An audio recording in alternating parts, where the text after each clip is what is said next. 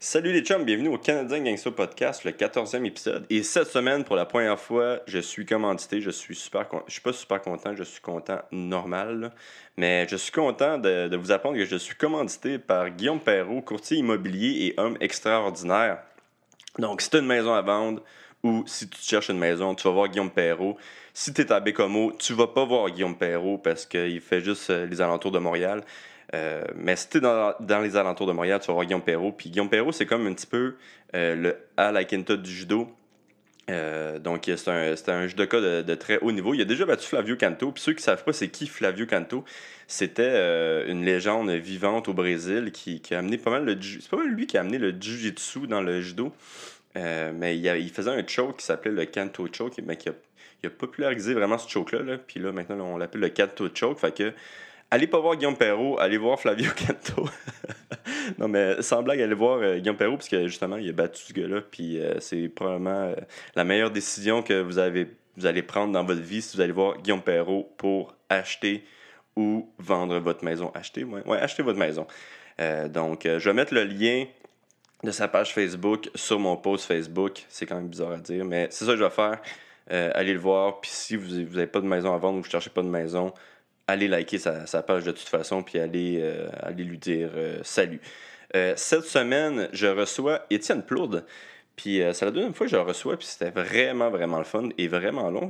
On a, on fait deux heures ce podcast-ci, donc c'est vraiment super intéressant. On a parlé vraiment de, de qu'est-ce qui s'est passé durant les deux dernières semaines dans le monde du MMA. donc, il y a pas mal d'affaires qui se sont passées. Euh, c'est un podcast un petit peu plus cru, c'est ça qui est le fun. C'est un petit peu plus cru. Euh, puis à la fin, euh, il y a une surprise. C'est Mike Fortin de Mers qui s'est joint aussi au podcast. je ne vais pas vous dire c'est qui Mike Fortin de Mers, vous allez pouvoir le découvrir. mais non, super bon podcast. Et si vous avez une maison à vendre, allez voir Guillaume Perrault ou une maison à acheter, allez voir Guillaume Perrault et bon podcast à tous.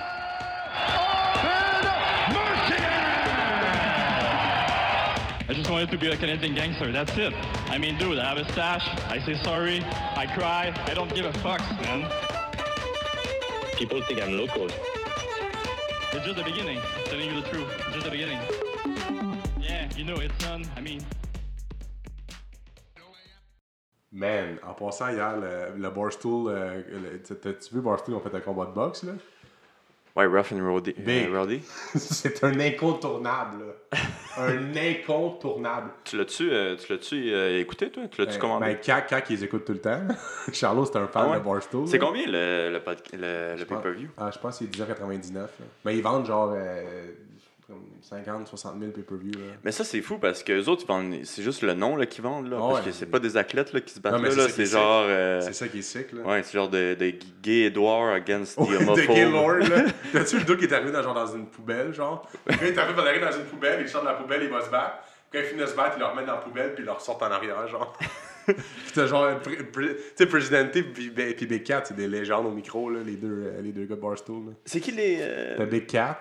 Euh, mais il n'y avait pas aussi euh, l'humoriste Bill Burr qui faisait. Euh, je sais pas. Je pense qu'il commentait commentateur. Pendant les Rough and Roddy là? Ouais.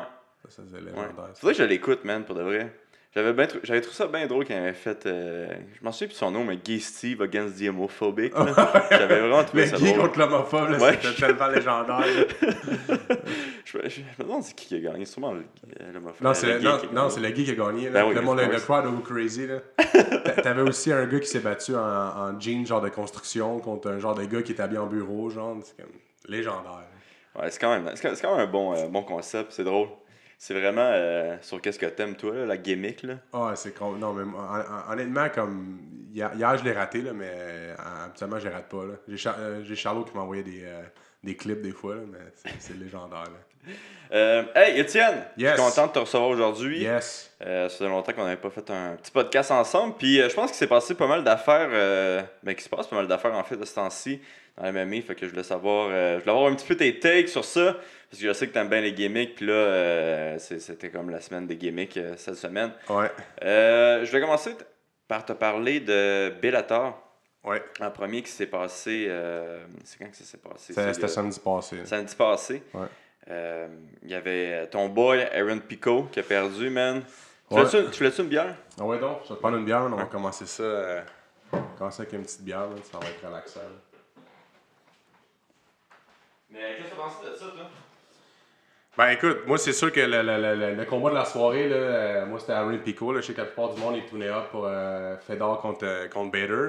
Mais tu sais, Pico, honnêtement, puis on a, on a déjà parlé un peu, pour moi, Pico, puis même malgré la défaite, En, Puis- passe- en passe- en passant, ça, c'est commandité par Guillaume Perrault.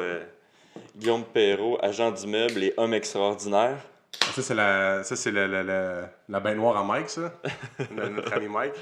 non, non, non, Guillaume Perrault. C'est c'est lui qui était chez. euh, Ouais, qui était chez Mike. Légende, ce gars-là, en passant. Ouais, c'est une légende, man. Euh, ouais, non, excuse-moi, continue.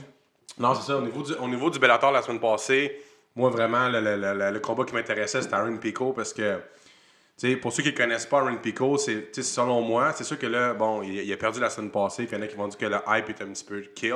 Mais, mais pour moi, pour moi, le hype n'est pas kill de un.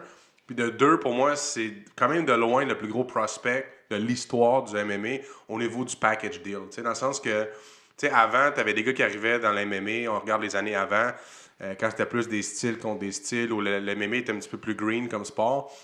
T'avais des gars qui, avaient, qui, qui arrivaient d'un certain style, puis c'était des bons lutteurs, fait qu'on savait qu'avec leur base de lutte, ils allaient devenir dominants rapidement.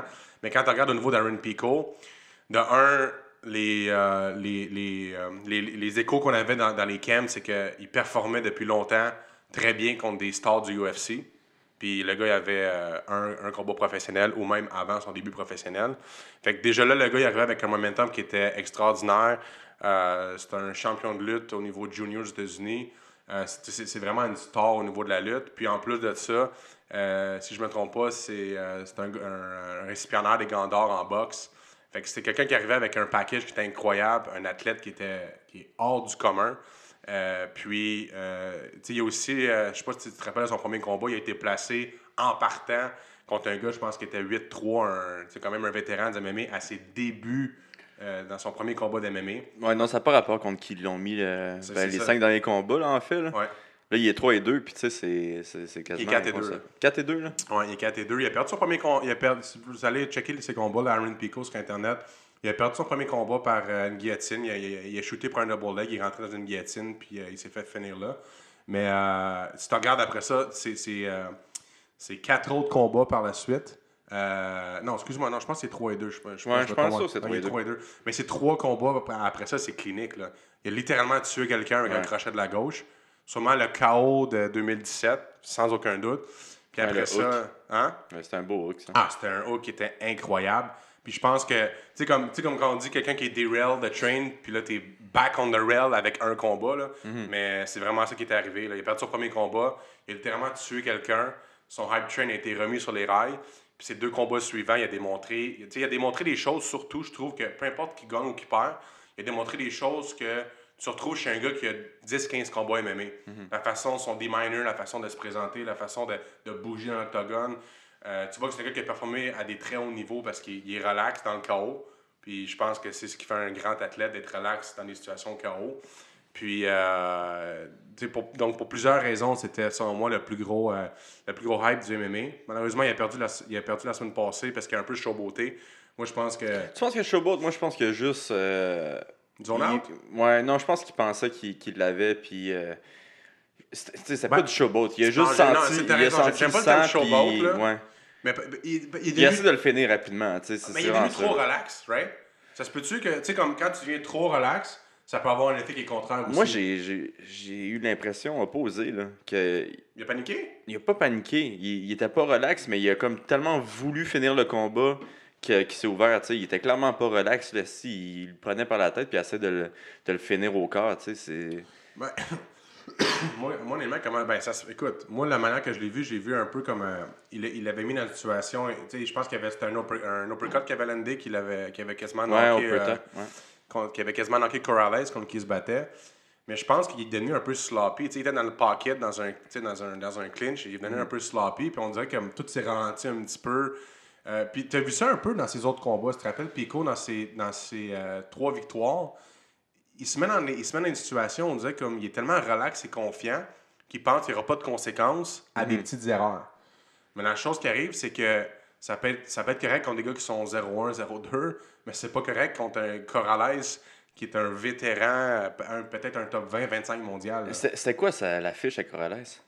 Euh, Corrales, je me trompe pas, il est comme 17-3 ou quelque chose comme ça. Ok, ok. Oh, il avait vraiment pas euh, perdu de. Non, non, mais c'est contre comme. un 4 et 1. Ah, 3 et c- 1. Ça n'a aucun rapport contre Karen Pico euh, s'est battu récemment. Fait que, ceux qui ne connaissaient pas, qui écoutent le podcast présentement, euh, je vous le dis, allez voir tous ces combats. Il y a un- le hype, pour moi, le hype est real. Il y a eu beaucoup de hate par rapport à sa défaite de samedi passé. Mais euh, je crois quand même qu'Aaron mais il- ça va être un champion. Ouais. Puis, tu sais, il y a clairement les, les skills pour devenir champion. Il, il- y a clairement les skills pour être, qui, présentement, pour être un des meilleurs euh, dans le monde. Ouais, Mais euh, il se fait frapper quand même un peu. Là. t'as raison. C'est la défense. il- même quand il gagnait, souvent, il se faisait frapper euh, un petit peu. Puis, premier combat, c'est ça qui est arrivé. tu sais, Il s'est fait frapper, il a paniqué un peu, il a shooté pour le double leg, il s'est fait choquer. Euh, Ouais, c'est vrai que c'était un. Peut-être qu'il y a un petit problème avec son menton, mais Mais exemple, toi, c'est comme un. Qu'est-ce que tu ferais, mettons, toi, justement, on, a- on, a parlé, on a parlé après le combat, j'écoutais ça avec euh, notre ami Mike, justement. Puis euh, on était aussi avec Martin, qui est un grand connaisseur d'arts martiaux mix. Puis on, on avait un, un peu. fin connaisseur, tu Ouais, dirais? un fin connaisseur depuis des années, mais on avait un peu un débat après le combat de what's next, tu sais, comme qu'est-ce qu'il doit faire, comme je t'aurais te poser la question, tu sais. Moi, comme- ça m'intéresserait de voir son jiu-jitsu, là, si... Euh, puisqu'on l'a jamais vu shooter, on l'a jamais... Ben, on l'a vu une fois shooter, puis s'est fait Ouais. choquer. Fait que ça serait intéressant de voir s'il est avancé au sol aussi. Euh, je sais pas a Tu eu- quoi qu'il mixe un petit peu plus? Ben, C'était c'était une critique oui. là, sur Twitter de beaucoup de monde euh, qui n'a pas mix son style. là. Il a- écoute, il a shooté une fois puis s'est fait. Puis tu sais, il est pas euh, champion américain de, de lutte ou quelque chose Oui, de oui, c'était un. C'est comme le junior, euh, comme le junior level, c'est le best of all time. C'est un, c'est un, c'est Hmm. un greatest là, aux États-Unis, un junior level de, de lutte. Hmm. C'est un. C'est quoi, c'est un des meilleurs lutteurs, ben, le greatest of all time, puis en boxe, c'est la même chose, c'est ça? Ouais, euh, tu sais, Fre- tu sais, Freddie Roach, là, on, on entend souvent là, le coach euh, à Manny Pacquiao, puis euh, bon, peut-être que il- maintenant Freddie Roach depuis des années, euh, faut que t'en prennes et t'en laisses là, mais euh, Freddie Roach était quand même dans son coin, Euh, tu sais, le, le- le coach de Manny Pacquiao qui est dans le coin d'Aaron Pico, euh, un boxeur, un, un combattant MMA déjà là en partant, c'est, assez spécial. Euh, mais euh, Freddie Roach a dit, il pense que Aaron Pico pourrait devenir champion du monde de boxe. Ah, ouais. Puis en un an ou deux. Ça veut quand même dire beaucoup. C'est comme peut-être qu'il met un peu de crème autour du, du- du gâteau. Là. Hey, tu penses? Sûrement, là, OK. Mais, sais, on, on- on s'entend que ça veut quand même dire quelque chose. là. Ça veut dire que. Ce que ça veut dire, ça, là, je sais pas si t'es d'accord, c'est que dans le gymnase, il fait bien contre des boxeurs, sûrement. Ouais, sûrement qu'il l'a vu contre des boxeurs euh, dans une situation de boxe, tu sais, dans, dans le pocket, puis dans un close range, avec vraiment euh, des, des, des purs euh, rules de boxe, puis il a vu qu'il faisait super bien. Mais. Ben, j'étais un peu, moi aussi, j'étais un peu d'accord avec toi parce que après le combat, tu sais, je regardais beaucoup d'analystes qui parlaient un peu comme what's next for Aaron Pico, comme qu'est-ce qu'il doit faire, qu'est-ce qu'il doit pas faire. Euh, moi, je pense que non plus, il faut pas qu'il change comme de A à Z. Je pense que, comme tu dis, sa défense est à travailler. Euh, puis qu'il se rende compte que s'il veut performer à ce niveau-là, dès, dès le début de sa carrière, il faut qu'il corrige ça rapidement. Parce que des gars, des vétérans aussi, je pense que tu, tu l'as vu dans tes, euh, dans, dans- dans tes combats, on peut dire maintenant tu es un jeune vétéran du MMA. Tu sais, il y a des gars à un certain niveau, là, ils tombent plus, là. Tu sais, puis ils- Ouais. ils, sont résilients, là. Tu sais, c'est pas comme un- les gars vont pas abandonner, là. Surtout des, on pourrait dire des journeymen comme Corrales, là. Tu sais, c'est des gars qui ont, écoute, des gars qui ont fait King of the, King of the Cage euh, depuis longtemps à Bellator. Des vieux routiers, là. Ouais, qui n'ont vu d'autres, tu sais. Non, vu d'autres, ces gars-là, ils tomberont pas. Puis euh, ces gars-là, justement, quand le chaos va arriver aussi, tu sais, souvent un journeyman, je pense aussi, il va chercher beaucoup sa fierté d'être tough, right? Tu sais, comme moi, je serais un combattant, puis je me battrais contre un journeyman, psychologiquement, j'essaierais un peu de me préparer à ça, de me dire, OK, ce journeyman-là, son mindset est peut-être différent d'un champion, mais ce gars-là, il va pas il va pas abandonner, puis il va avoir de l'orgueil. Parce que il veut dire, je suis tough. Comme, même je me suis fait knocker aujourd'hui, j'étais fucking tough, tu sais. Fait que quand tu te bats contre un gars comme ça, euh, tu sais, ton mindset est différent, puis tu le vois, tu le vois juste, euh, tu sais, moi, je, fais, même si je roule en jiu-jitsu pour le fun, quand je roule avec un gars de jiu-jitsu, puis je vois un- qu'un gars, il est comme un style plus journeyman tough, il voudra pas taper, il va être plus raide, il va être plus solide, puis tu vois après ça un gars qui est plus comme, ah, il est plus, il analyse, il est plus un student of the game un petit peu, le flow va être différent, tu sais. Fait que tout ça pour dire que je pense qu'Aaron Pico, il a, a peut-être pas pris ces choses-là en considération. Puis euh, il a peut-être pensé que Corrales allait abandonner plus vite qu'il a, qu'il a abandonné mentalement. Puis c'est là qu'il s'est fait réveiller avec une, une main droite, euh, disons, euh, assez percutante. Et puis il était out, là. C'est... On out. Et- puis je pense qu'il a mangé deux coups en tombant aussi, je me rappelle pas. là. Je pense qu'il a mangé, il s'est fait, il fait knocker puis il s'est fait toucher en, en tombant en terre. Là. Fait que ça... Non, ça a, été, euh, ça, ça a- ça a été tough pour Aaron Pico, mais en tout cas, peut-être pour, euh, comme je dis à tout le monde, ceux qui ne connaissaient pas, allez vraiment voir là-dessus. Puis euh, si on- je pense que si on prend le temps d'en parler aujourd'hui dans un podcast, euh, je pense que ça démontre que ce gars-là, c'est un, c'est un gros prospect. Ouais, c'est, un phénomène. C'est un phénomène physique puis technique. Là. Comme on dit, il y a juste des petits, euh, des petits problèmes. Ben, moi, je pense qu'ils l'ont juste pitché trop, euh, trop rapidement. C'est, aussi simple que ça. Sinon, euh, dans ce Bellator-là, ton autre boy, Agazam, c'est ça son nom? Ouais, t'avais AJ Agazar qui est, un, qui est une légende. C'est Agazam ou Agazar? Agazam, Agazar. On a un des deux. Un des deux. En tout cas, AJ est une légende du jiu-jitsu euh, brésilien. On sait pas trop pourquoi, par exemple, c'est, une légende. ce C'est ça, hein? C'est comme, comme techniquement, c'est pas le meilleur gars. Euh, mais je pense que vraiment. Il s'est fait gifler par pas mal de monde, là, par exemple. Là. Il... C'est quoi, c'est Jake Shield qui l'avait, qui l'avait slap Ouais, c'est Jake Shield, ouais. Ouais. Fait que, mais c'est- je pense que c'est un peu une légende du jiu-jitsu parce que euh, AJ, c'est un, un personnage en soi. C'est un- c'est une personnalité assez spéciale. Puis, euh, il est quand même, je veux dire, à la fin de la journée, il performe à des hauts niveaux. Mais euh, je pense que, pour dire, je pense quand même la plupart du monde qui, qui, qui nous écoute, peut-être qui ne savent pas c'est qui, vous irez voir. Il a fait ses, ses débuts à Bellator la semaine passée. Euh, mais ça n'a pas été, disons. euh, L'as-tu vu le combat, toi? Ouais, je l'ai vu, là, je l'ai écouté. je pense que j'ai raté un demi, la, la moitié du premier round, mais je pense que la comparaison qu'on peut faire, puis on en parlait avant de commencer le podcast, ça donne la crédibilité au début, au, dé- au MMA début de Dylan Dennis. Ben oui, ton boy Mon, euh, Dylan! Mon, mon boy Dylan Dennis, mon le superstar. Je pense que ça donne. Il y a bien du monde qui a critiqué Dylan Dennis à son début MMA, mais si tu regardes ça, all in all, il a bien performé. Là. Mais là, euh, moi, je pensais qu'ils allaient se battre ensemble, ces deux-là. là. Non, je pense qu'honnêtement, Dylan Dennis le tue. Tu sais, Dylan Dennis, comme je, je te dis, tu sais, on en a vu des gars de Jiu-Jitsu faire leur début à MMA. C'est pas toujours, euh, disons que c'est pas toujours euh, joyeux. Mais euh, je pense que ça donnait un peu de crédibilité à Dylan Dennis dans son MMA début, même si le monde a ri de lui. Je pense qu'il a frappé un gars qui était 2-4, puis il a, il il a quand même summit avec. euh, Comment il a summit avec un toll, je pense? Ouais, hein? ouais. Fait que, euh, non, ça donnait un petit peu de crédibilité à notre ami Dylan Dennis. Puis, as-tu de l'expérience, le gars contre qui euh, Agazam se battait? Euh, non, je pense que c'était un MMA début, mais il y avait quelques combats amateurs. Puis tu vois qu'il bougeait déjà beaucoup mieux. C'était un, clairement un meilleur combattant que AJ. Ok. Moi, j'ai juste vu la photo là, quand AJ il montre son visage. Là. Ouais, ouais, qui monte son visage, qu'il avance comme Ouais. ça. Non, je pense que je pense qu'AJ a aucun, aucun avenir dans le, dans MMA. Là. Je pense qu'on peut classer euh, ce côté-là. là. Je pense pas qu'il va performer très bien dans le MMA, AJ. là. On, on- il stick to Jiu-Jitsu, man. Sinon, il y a eu aussi. Euh... Fedor, il y a eu Fedor. Ouais, Bellator. euh, Fedor. Puis, euh, ça, euh, je pense qu'il n'y a pas de présentation à faire sur euh, Fedor Emelianenko. Si, si vous Si vous le connaissez pas, allez le voir. Vous n'êtes pas sur le bon podcast, là. Il y a d'autres podcasts qui existent, là. Si vous savez pas c'est qui fait d'or, vous êtes pas à bonne place, là. Mais, euh, Il y a celui de Pat Côté. vous pouvez, c'est ça. il- il- je pense que c'est un, un incontournable du, du MMA. Mais, euh, c'est ça. fait- C'était la, c'était la finale du Heavyweight Grand Prix de Bellator, justement, la semaine passée, qui, qui clorait la, la soirée. Puis, euh, ouais, ça, ça a été assez, assez court Contre pour, il se euh, battait euh, contre, contre Bader. Il se battait contre Bader. Hein. Ouais. Là, ça fait deux gars que Bader KO avec un jab. Là. C'est vrai. c'est Tu ça. penses-tu que c'est euh, les nouveaux légumes qui commencent qui commencent à prendre ou. Je, pe- je pense que, je pense que Bader a une bonne diète présentement. Je Ouais. pense que USADA n'est pas dans les parages à Bellator. je pense que ça, ça fait bien son affaire. Je veux rien enlever à Bader. Là, je- euh, il s'est vraiment amélioré de- depuis qu'il est à Bellator. En fait, depuis qu'il est à Bellator, il a un parcours sans faille. Fait que c'est difficile de hate ou de critiquer quelqu'un qui a un parcours sans faille.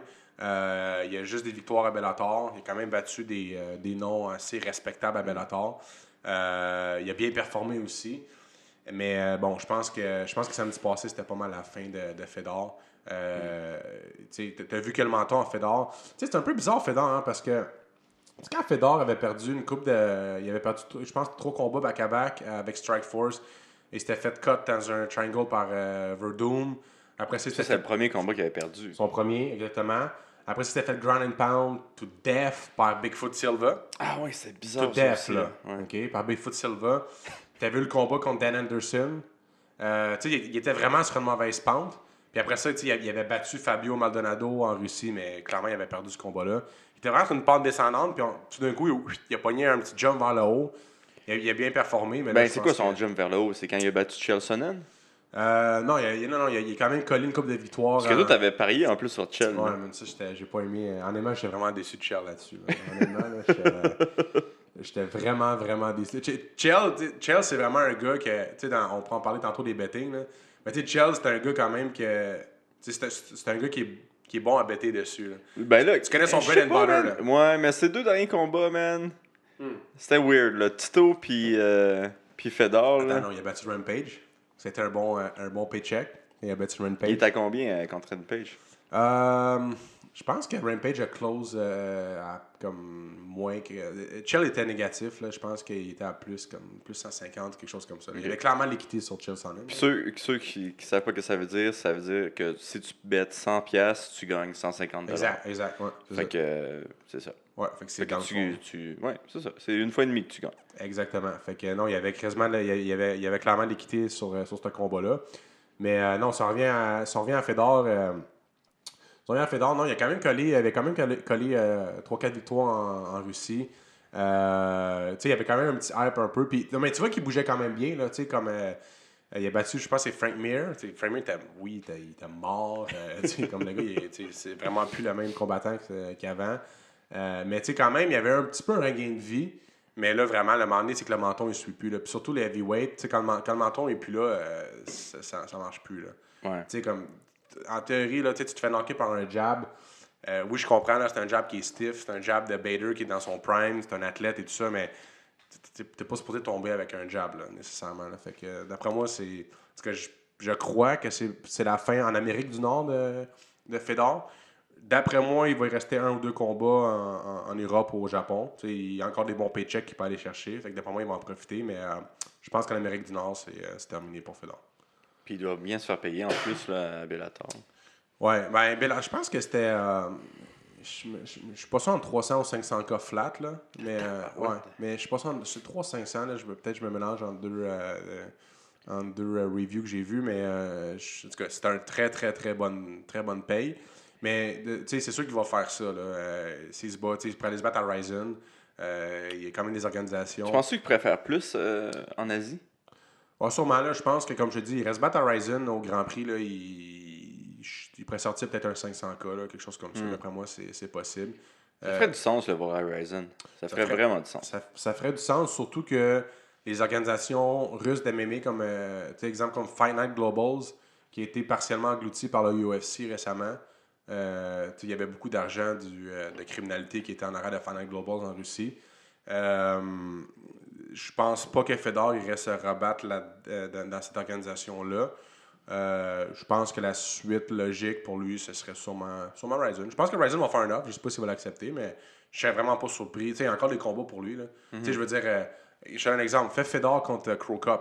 Le monde va tune in. Les Japonais vont aimer ça. Là. Euh, Mais Cro Crocop, il est où, lui, présentement? oui, il se promène là. Euh, je pense qu'il se bat, à- il se bat à Bellator. euh, il se bat à Bellator prochainement, si je me trompe pas. Je sais qu'il y a une entente entre Bellator et Ryzen pour s'échanger les fighters. Euh, mais ça, je pense qu'il se bat prochainement à Bellator. Euh, mais il s'est battu à Ryzen là, dans- quand même récemment. Là. Fait que, en tout cas, je, verrais, je verrais Fedor à Ryzen. Il y a des combats pour lui. Euh, fait, il y aurait vraiment. Tu peux envoyer Vanderlei Silva contre, euh, contre Fedor. Il y, a, il y a plein de match que tu peux faire là, qui, sont- qui vont être intéressants. Puis euh, pour Bader, tu penses qu'ils vont le mettre contre Moussassi, toi, à son prochain combat? Ou... Ah, ça serait un excellent combat. Ça serait vraiment un excellent combat. Euh, Moussassi peut se battre à 205 livres sans problème. Euh, il l'a fait à travers sa carrière. tu sais. Moussassi s'est battu à Pride, s'est battu dans des open weight euh, combat. Il, a, il a traversé partout. Puis, sais-tu quoi? Ça serait un excellent combat. Moussassi contre Bader, tu as vraiment le côté striker analytique de Moussassi avec un jab qui. Écoute, euh, si on regarde euh, ceux qui ont- vu le combat avec contre Rory McDonald. Dude, son job, là, il était euh, genre all of this world. C'était comme vraiment impressionnant. C'est fou, hein? C'est un jab qui est stiff, un peu comme Kovalev en boxe. C'est un Ouais. staff qui est- C'est un jab qui sort, mais qui sort comme un. Écoute, un- une droite, là. Ça, ça sort vite, là. c'est vif, puis c'est incisif, puis ça fait mal. là. Mm-hmm. Fait que euh, je pense que. Puis tu sais, ça peut être un bon. Tu sais, Bader, c'est un bon lutteur. Puis si tu regardes Moussassi, Storyman, c'est toujours servi de son jab pour garder des lutteurs à distance, pour euh, vraiment calculer. Tu sais, son jab a toujours fait peur à tout le monde, autant des strikers qu'à des lutteurs. Puis ça a toujours été un arme pourquoi Moussassi a quand même bien fait. À part son combat contre King Mo, mais on n'ira pas là-dessus. là. Mais historiquement, Moussassi c'est quand même toujours bien fait contre des, contre des lutteurs à cause de cette arme-là en soi. Parce que, écoute, c'est euh, un, cou- un couteau là, qui te rentre d'en face. C'est pas un jab, c'est un, un couteau carrément là, qui te rentre d'en face avec ce jab-là. là. Fait que, ouais, ça serait vraiment intéressant de voir Moussassi contre, euh, contre, contre Bader. Puis rapidement, j'aurais de la misère à dire qui va gagner. So, euh, je pense que puis je pense aussi que les cotes rouvraient pas mal close. Ouais. Qui, tu penses? Moi, tu je penses pense que que je le Bader... donnerais à Moussassi. À Moussassi? Ouais. Puis tu penses qu'il qu'il ouvrirait favori au niveau des odds ou? Je pense que Moussassi ouvrirait favori, ouais. comme quoi, 100 moins 150 dans ces eaux-là? Ouais. Selon moi, là. Ben, il, il va monter un weight class. Historiquement, ça l'avantage le bigger guys que le Mais smaller il s'est pas déjà battu en, à Oui. 205, lui? Oui, il s'est battu à 205, mais euh, son poids, c'est 185 Mhm. livres. là. Puis, tu sais, quand même, rendu là, on parle de 20 livres. hein. Tu sais, c'est pas comme euh, 135, 145. là. C'est quand Ouais. même un 20 livres. Euh, puis Bader, c'est un gros light heavyweight aussi. Là. Ouais. Il vient de gagner le tournoi euh, heavyweight de Bellator. Fait que non, man, moi, je pense que je je pense que Moussassi et Bader, on aurait un très, très bon combat. là. Vraiment un bon combat. Un bon style, là, un bon style fight. Là. Ouais, mais je pense que euh, on va. Je pense que ça va sortir bientôt là, que ce combat-là va être fait. là, parce que. Ouais, c'est le Tu combat. sais, à pour. Bellator, là, c'est. Ils ont pas grand choix présentement pour euh, faire des. euh, comme main event. là. Comme main event, t'as raison.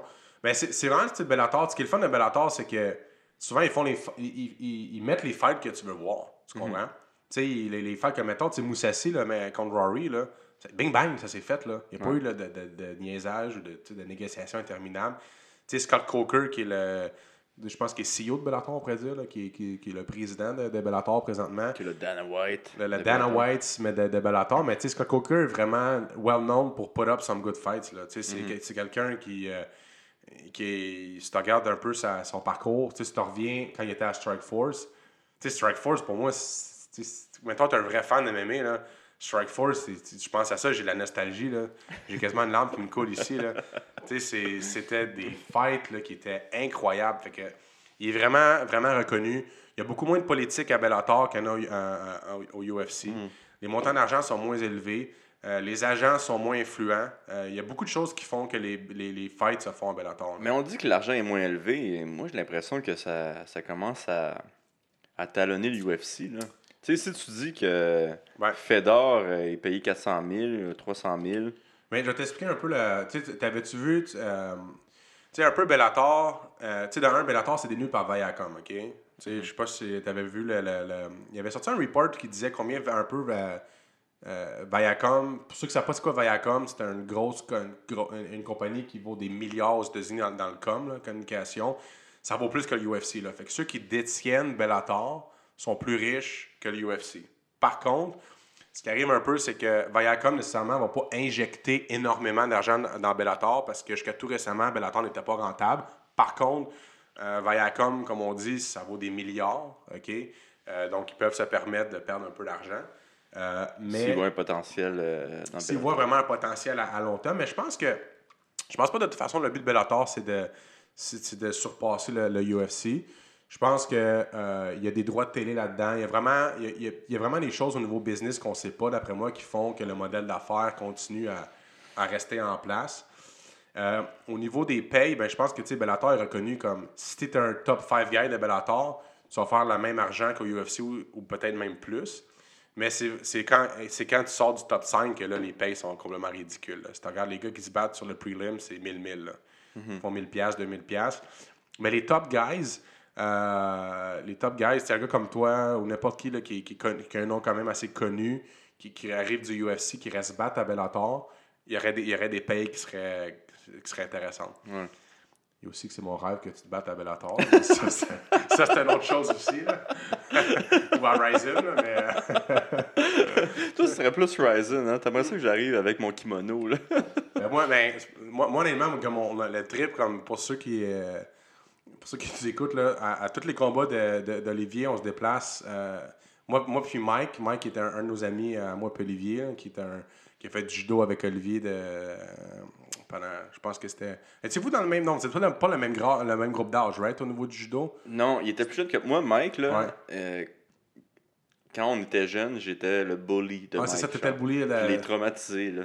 C'est pour ça qu'il est devenu un bully par la suite. C'est pour ça qu'il est devenu un bully c'est- par c'est la toi suite. qui l'as, puis euh, C'est pour ça qu'il qui a continué à s'entraîner, c'est pour me casser la gueule. Genre, c'est pour nous casser la gueule qu'on on, on le bulliait tout et on était en sport études. Puis, euh, ben, crime, il a réussi. Ouais, là, mais ça, là, maintenant, Mike, Mike, il fait du. euh, fait- en tout cas, ce que je voulais dire, c'est que Mike, maintenant, il, il- il fait du jiu-jitsu Tristar. Puis, euh, ce que je voulais dire, c'est qu'à tous les combats d'Olivier, moi puis Mike, on se déplace tout le temps la semaine. On arrive, quoi, souvent mardi, mercredi. Le combat est samedi, puis on se déplace. Peu importe où est-ce qu'Olivier il se bat, on va se déplacer. On arrive là. On fait le un peu. euh, on fait le party un peu pendant quelques jours. Puis, euh, avec ce qui reste de nous, samedi, on va au combat. là. Mais euh, c'est tout le temps une semaine assez drôle qu'on fait. Fait que, tu comme, ce qu'on veut, ce qu'on veut faire, c'est que, si, c'est que si à un moment donné, tu te bats justement à Ryzen, tu sais, moi, je m'imagine avec Mike arriver au Japon, une semaine avant le combat. Sais, comme toute la. C'est c'est sûr que vous vous faites arrêter. hein. Ah non, mais il se passerait des choses, ça serait comme. Tu sais, honnêtement, à un moment donné, by the way, il faut faire un podcast, toi, moi, puis Mike, sur les histoires. Puis vous commenterez ceux qui nous écoutent si vous voulez voir ce podcast-là, parce que moi, j'arrête pas de donner l'idée à Ali puis Mike de faire ce podcast-là. Non, Mike, il est pas invité. Je- je- il est barré. Ok, mais attends, non, je vais, je, je vais être convaincu de l'inviter. On va faire un podcast, puis je suis sûr que, les, que les, les, les gens qui nous écoutent, ils vont t'écrire pour dire qu'ils vont voir le podcast. Voulez-vous voir un podcast qui parle des, des- de ce qui se passe la semaine avant un combat d'Olivier dans les coulisses autour de- du cirque du UFC? Fait que qu'est-ce qui se passe comme. euh, euh, tout, le, tout le cirque autour du UFC, puis des histoires qu'on peut vous conter qui se passent euh, quand on sort, euh, quand on va s'entraîner, ou euh, tout ce qui se passe autour d'un combat, je pense que ça peut faire un bon. un Moi, bon le pire, c'est que je connais pas vraiment ces histoires-là parce que vous vouliez pas m'é- m'écouter pendant le. pour pas me déconcentrer pendant la semaine du combat. On t'en dit quelques-unes après le combat. Mais honnêtement, ça ferait un bon, un bon podcast. Les histoires de la semaine d'avant ouais. le combat. Moi, je l'ai dit, si Mike va être invité, il faut qu'il parte sa ligue de Jiu-Jitsu. C'est. Il faut que les productions Fortin de Mers Parte une ligue de, de jiu-jitsu. partent une ligue de Jiu-Jitsu, Parfait, puis là, je l'inviter. C'est Mais ça, c'est la seule raison. Je vais, je vais, je vais mettre La seule façon qu'il pourrait venir sur le podcast.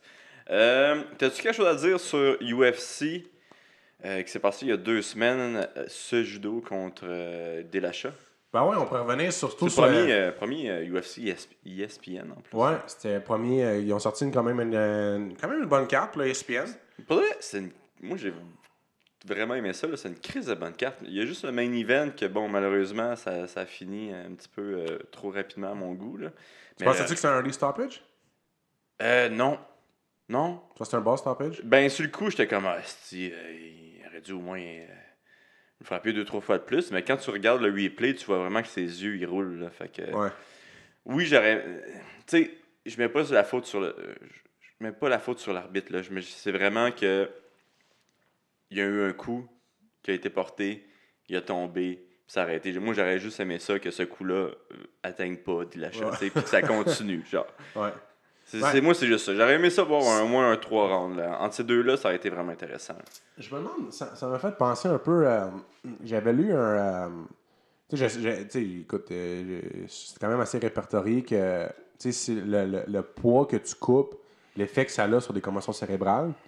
Puis euh, c'est drôle parce que à la, la- la semaine avant le combat, justement, j'en parlais avec quelqu'un, puis on, on, a- on s'était un peu informé, là, on avait lu une certaine.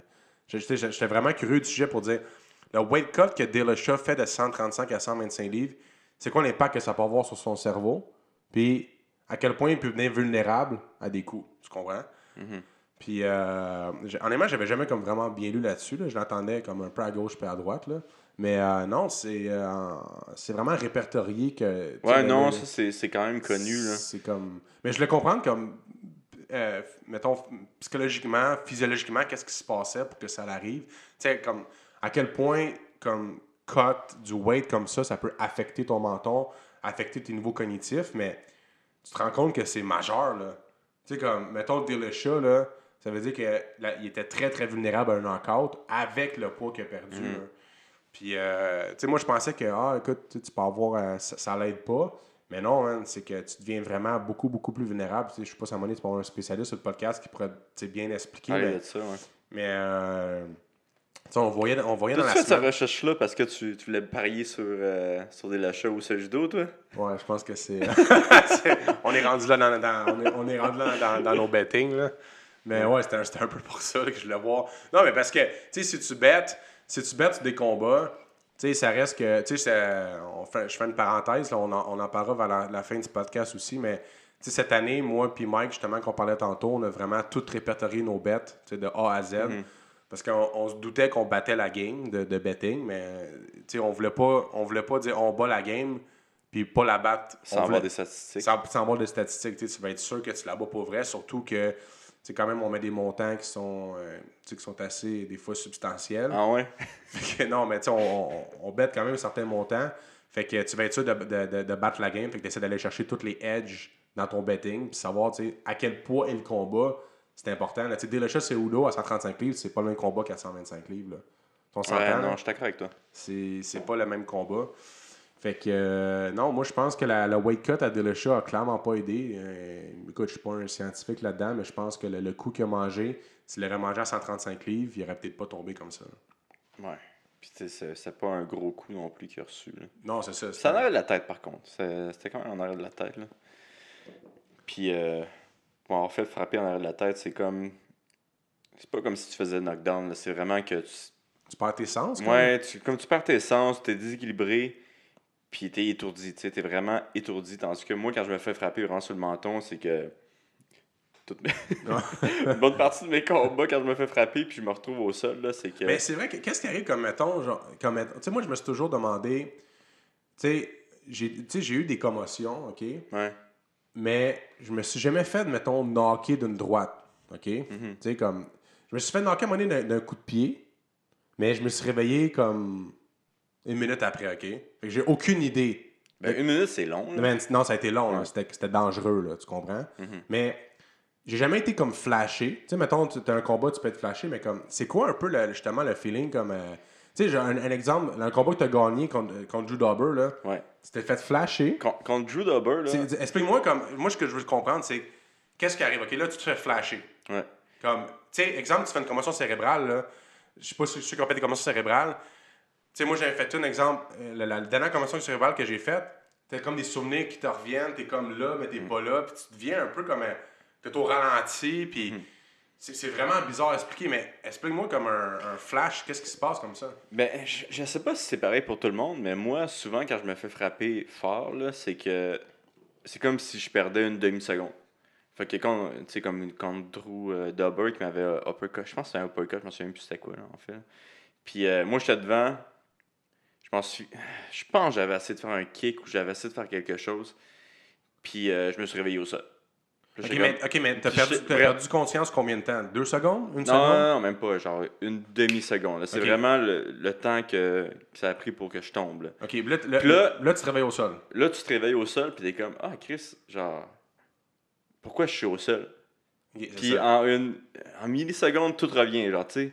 Ok, t'es en train de te battre, il y a Drew d'abord qui, qui tombe sur toi parce qu'il essaie de te finir. T'entends-tu la foule? T'entends-tu le monde T'entends tout, tout, tout, tout, tout. T'es conscient de ton Oui, entourage, là? Oui, ben, je sais pas si c'est- comme ça pour tout le monde, mais moi, j'étais conscient de tout, là. Puis même, j'étais même pas étourdi, tu sais. C'est vraiment que j'ai manqué une demi-seconde dans ma vie, qui Drew Dober me l'a pris de ma, de ma vie. Mais- puis, puis c'est ça qui est arrivé, tu sais. Puis ça m'est arrivé aussi contre euh, mon dernier combat contre Gilbert. Ouais. Tu sais, je me suis réveillé, puis là, je le voyais courir vers moi. Comme Ça, tu t'es réveillé, puis il rush vers toi. Ouais, ouais, puis tu sais, il court, il sprint, là, puis là, j'essaie de le quand, quand ça arrive, explique-moi un peu justement. Tu sais, exemple, moi, je vais te donner un exemple comme. Que, que je fasse du sport n'importe quoi, je, je suis tellement analytique et rationnel que, tu sais, mettons, exemple, ça me fait penser à une autre question. Quand tu te bats, là, comme mettons justement, là, ton combat contre Drew Dauber, OK? Tu te fais clip. Qu'est-ce qui se passe aussi dans le sens comme, est-ce que tu penses juste à survivre ou tu te dis, OK, exemple, j'ai gagné le premier round, faut pas que je perde ce round-là, ou ça va tellement vite? Et comme tu as tout le temps de rationaliser ce qui se passe en voulant dire OK, là, viens de me faire knockdown, mais il faut quand même que je gagne le round, exemple, parce que j'ai perdu les deux avant ou whatever. tu sais. Est-ce que tu as le temps un peu d'analyser? Parce que tu sais, je donne un exemple, tu peux, tu peux, tu peux, tu peux te faire flash knocker, puis tu te dis OK, je donne un exemple, j'ai gagné les deux premiers rounds, je vais survivre à ce round-là, puis je vais gagner une décision 29-28. Dans un cas comme ça, ce qui n'était pas le cas Dauber, mais je te donne une situation. As-tu le temps de penser à ça ou, ça va, ou tu veux juste survivre? Moi, je pense que oui.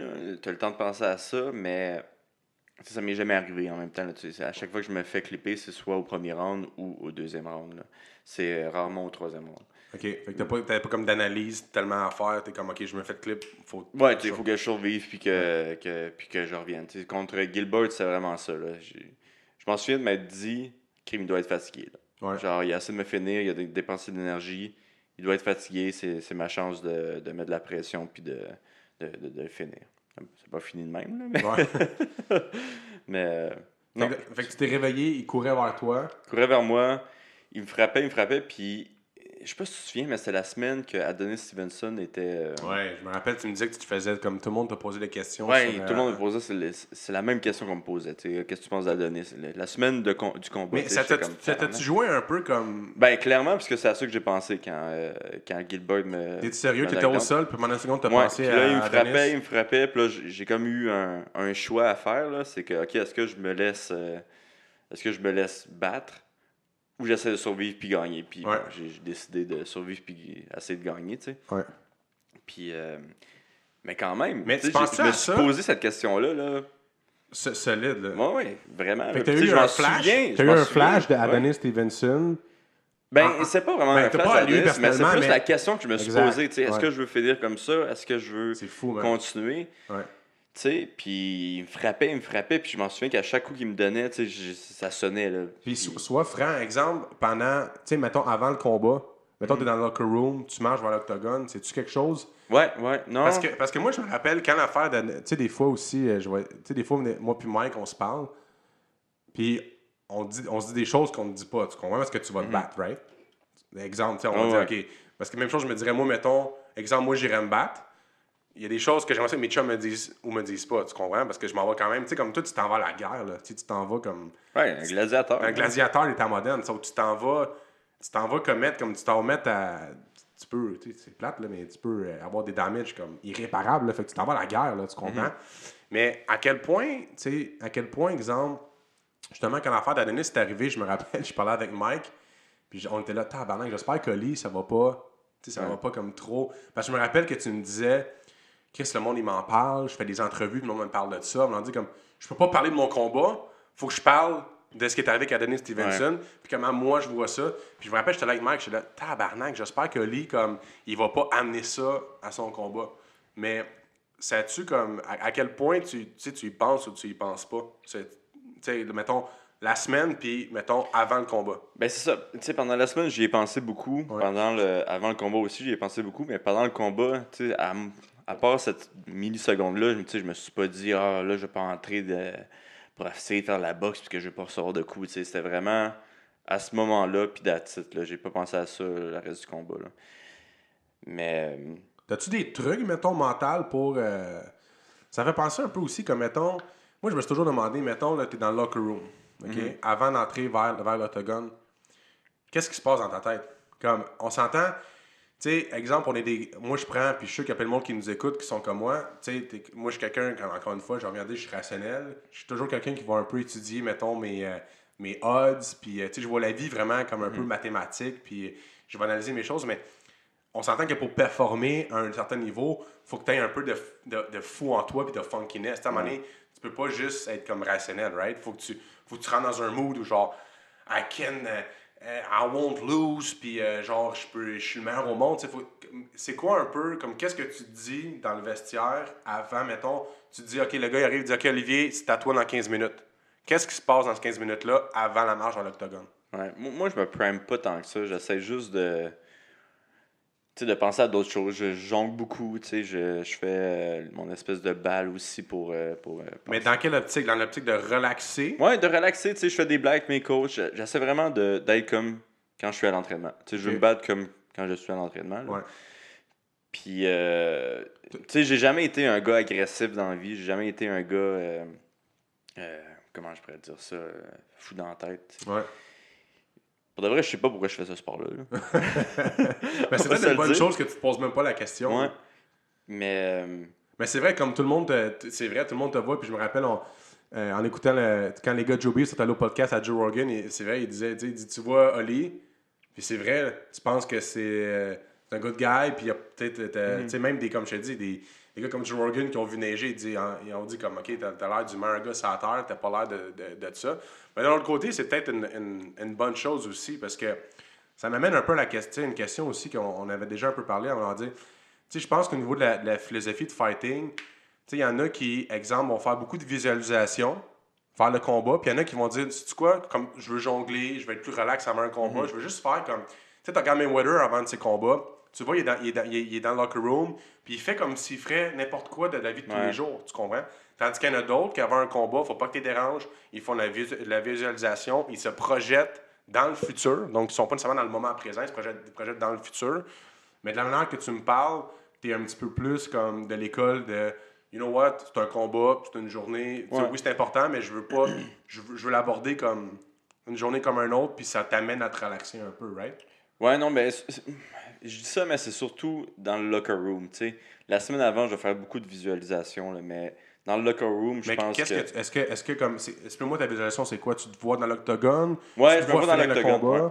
Je me vois en finir le combat, je vois les, les, qu'est-ce qui pourrait arriver pendant le combat. Euh,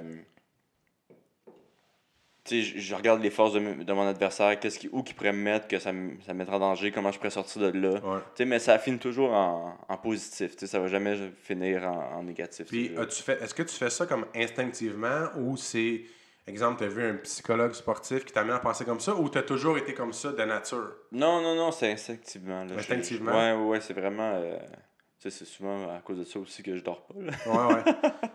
Mais c'est c'est fascinant. Moi, j'ai. euh, j'ai toujours, je pose toujours cette question-là à, à des athlètes de haut niveau, euh, même à. Peu importe ce que tu fais à un, un certain haut niveau, parce que, tu sais, dans ton sport, tu t'es- présentement, tu es dans la NHL du MMA, tu sais. T'es comme dans la NFL du football.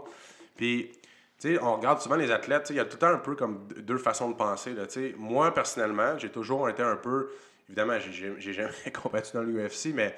Euh, tu sais, moi, je, bon, suis plus en affaires, c'est ce que je fais tous les jours. J'ai une entreprise, puis je suis en. Tu sais, la business, on dit souvent que c'est un extreme sports aussi, dans un certain sens. Puis, tu sais, c'est. Ben, tu sais, tout le monde. Tout le monde, veut, euh, tout le monde veut son morceau du gâteau, c'est euh, c'est agressif, le monde n'a pas de pitié, puis ça va vite. Puis bon, ce que je veux dire, c'est que on dit que moi, mon mindset a toujours mieux performé quand j'essayais de toujours. Moi, j'ai jamais fait de, de visualisation trop en avant parce que ça m'amène à overthinker, on dirait. Mais moi, c'est personnellement, tu sais. Mais j'essaie toujours de demander aux autres, en leur disant, vous autres, comment vous voyez ça? Mais moi, j'ai jamais aimé trop me projeter dans l'avenir parce que je trouve que t'embarques un peu dans un, dans un overthinking. Puis on dirait que. hum, Tu sais, puis je sais qu'il y a- il plein de théories qui, diraient le qui, qui, qui, qui prouveraient le contraire de ce que je dis présentement, mais on dirait qu'il y a toujours un, clash entre un athlète qui fait la- la visualisation, puis il y en a d'autres qui ne veulent pas en faire parce que ça les amène à être relax all the way, tu sais. Ils n'ont pas à comme overthinker. Mais euh, je trouve ça toujours intéressant de voir un peu. Les... Je pense que les deux écoles peuvent marcher, les deux écoles de pensée. Mais je pense que ça va avec la personnalité de la personne. Je sais pas ce que tu en penses. Ouais, là. non, je suis d'accord avec toi. Comme Georges, c'est l'opposé de Mayweather, là. Georges, là, lui. Lui, obsession, obsession ben, il avait dit, obsession sur son adversaire. Ouais, ouais, ouais, non, il. C'est quasiment maladif, là, tu sais. Ouais. Mais. Mais, att- mais, Non, par- mais je pense que c'est- vraiment différent pour parenthèse, tout le Je pense que je- tu touches un bon point où ça prouve que c'est différentes personnes pour différentes personnes. Tu sais, dans le sens que Georges, on connaît tout son, son background, il a été bully un petit peu plus, il a, Mm. il a peut-être eu plus jeune un mental plus fragile, puis ça l'amène à l'amener dans sa zone de performer, tu sais. Mais je, Ouais, c'est un bon point, ça. je, Ouais. je pense vraiment que si tu as un background où tu as été un petit peu plus bully, entre parenthèses, où tu n'as pas été jamais le, le king de la cour d'école, je pense que ton mindset va être un petit peu plus axé vers la, visu- la visualisation. Puis je pense que du monde, il y a, du monde qui, ont été qui sont un petit peu plus comme cool, calm, collected from day one, puis qui vont aller un petit peu plus vers la lignée de. Ils vont jamais. Il y a Mayweather. Mayweather is the bad guy. Mais Mayweather, je pense que toute sa vie, il a abordé ses combats puis la boxe d'une façon très très sérieuse, évidemment. Il s'entraîne 100 heures par semaine, mais il va jamais overthinker une situation. Puis euh, c'est ça, c'est deux écoles. euh, en, en général, je pense que, que, ton, que le résultat soit bon, c'est ce qui est important. là. Mais euh, ouais, c'est deux écoles, euh, deux écoles différentes. Mais moi, ça me fascine. J'essaie toujours d'avoir un peu cette thinking-là parce que ces écoles de pensée-là peuvent, peuvent s'appliquer autant au UFC que, Que dans la vie. que dans la vie en général. Ouais. Non, t'as raison. Sur ça, Ouais, sur ça. Ça la, de vie la chose, ce judo. Ouais. on a, on a, on a, un petit peu. Cette soirée-là, il y a eu Greg Hardy. Craig. Craig euh, Ouais, il y a- il y a eu- on peut passer. là, ouais, c'est vrai. Euh, T'avais un peu la controverse Greg Hardy euh, qui était sur le. c'est, man, le meilleur bet en ville. ça. Ouais, nous autres, on avait betté. euh, Plus 400. Ouais, plus 400. T'avais betté aussi. Je pense que toi. Moi, j'avais betté aussi. C'est genre moi qui. qui C'est vrai qui- qu'il a allumé, euh, allumé le bet. J'avais pas eu le temps énormément d'analyser ce, ce, ce Hey, combat-là. c'est- ça avait même pas besoin d'être analysé. non, t'as raison. C'est. euh, Genre, le gars, il a eu deux. Je sais pas combien de combats. Il est moyen. C'est Ouais. pas dans l'UFC, tu sais. C'est... La seule affaire Puis il y a un ça- hype. C'est plus que le hype, là.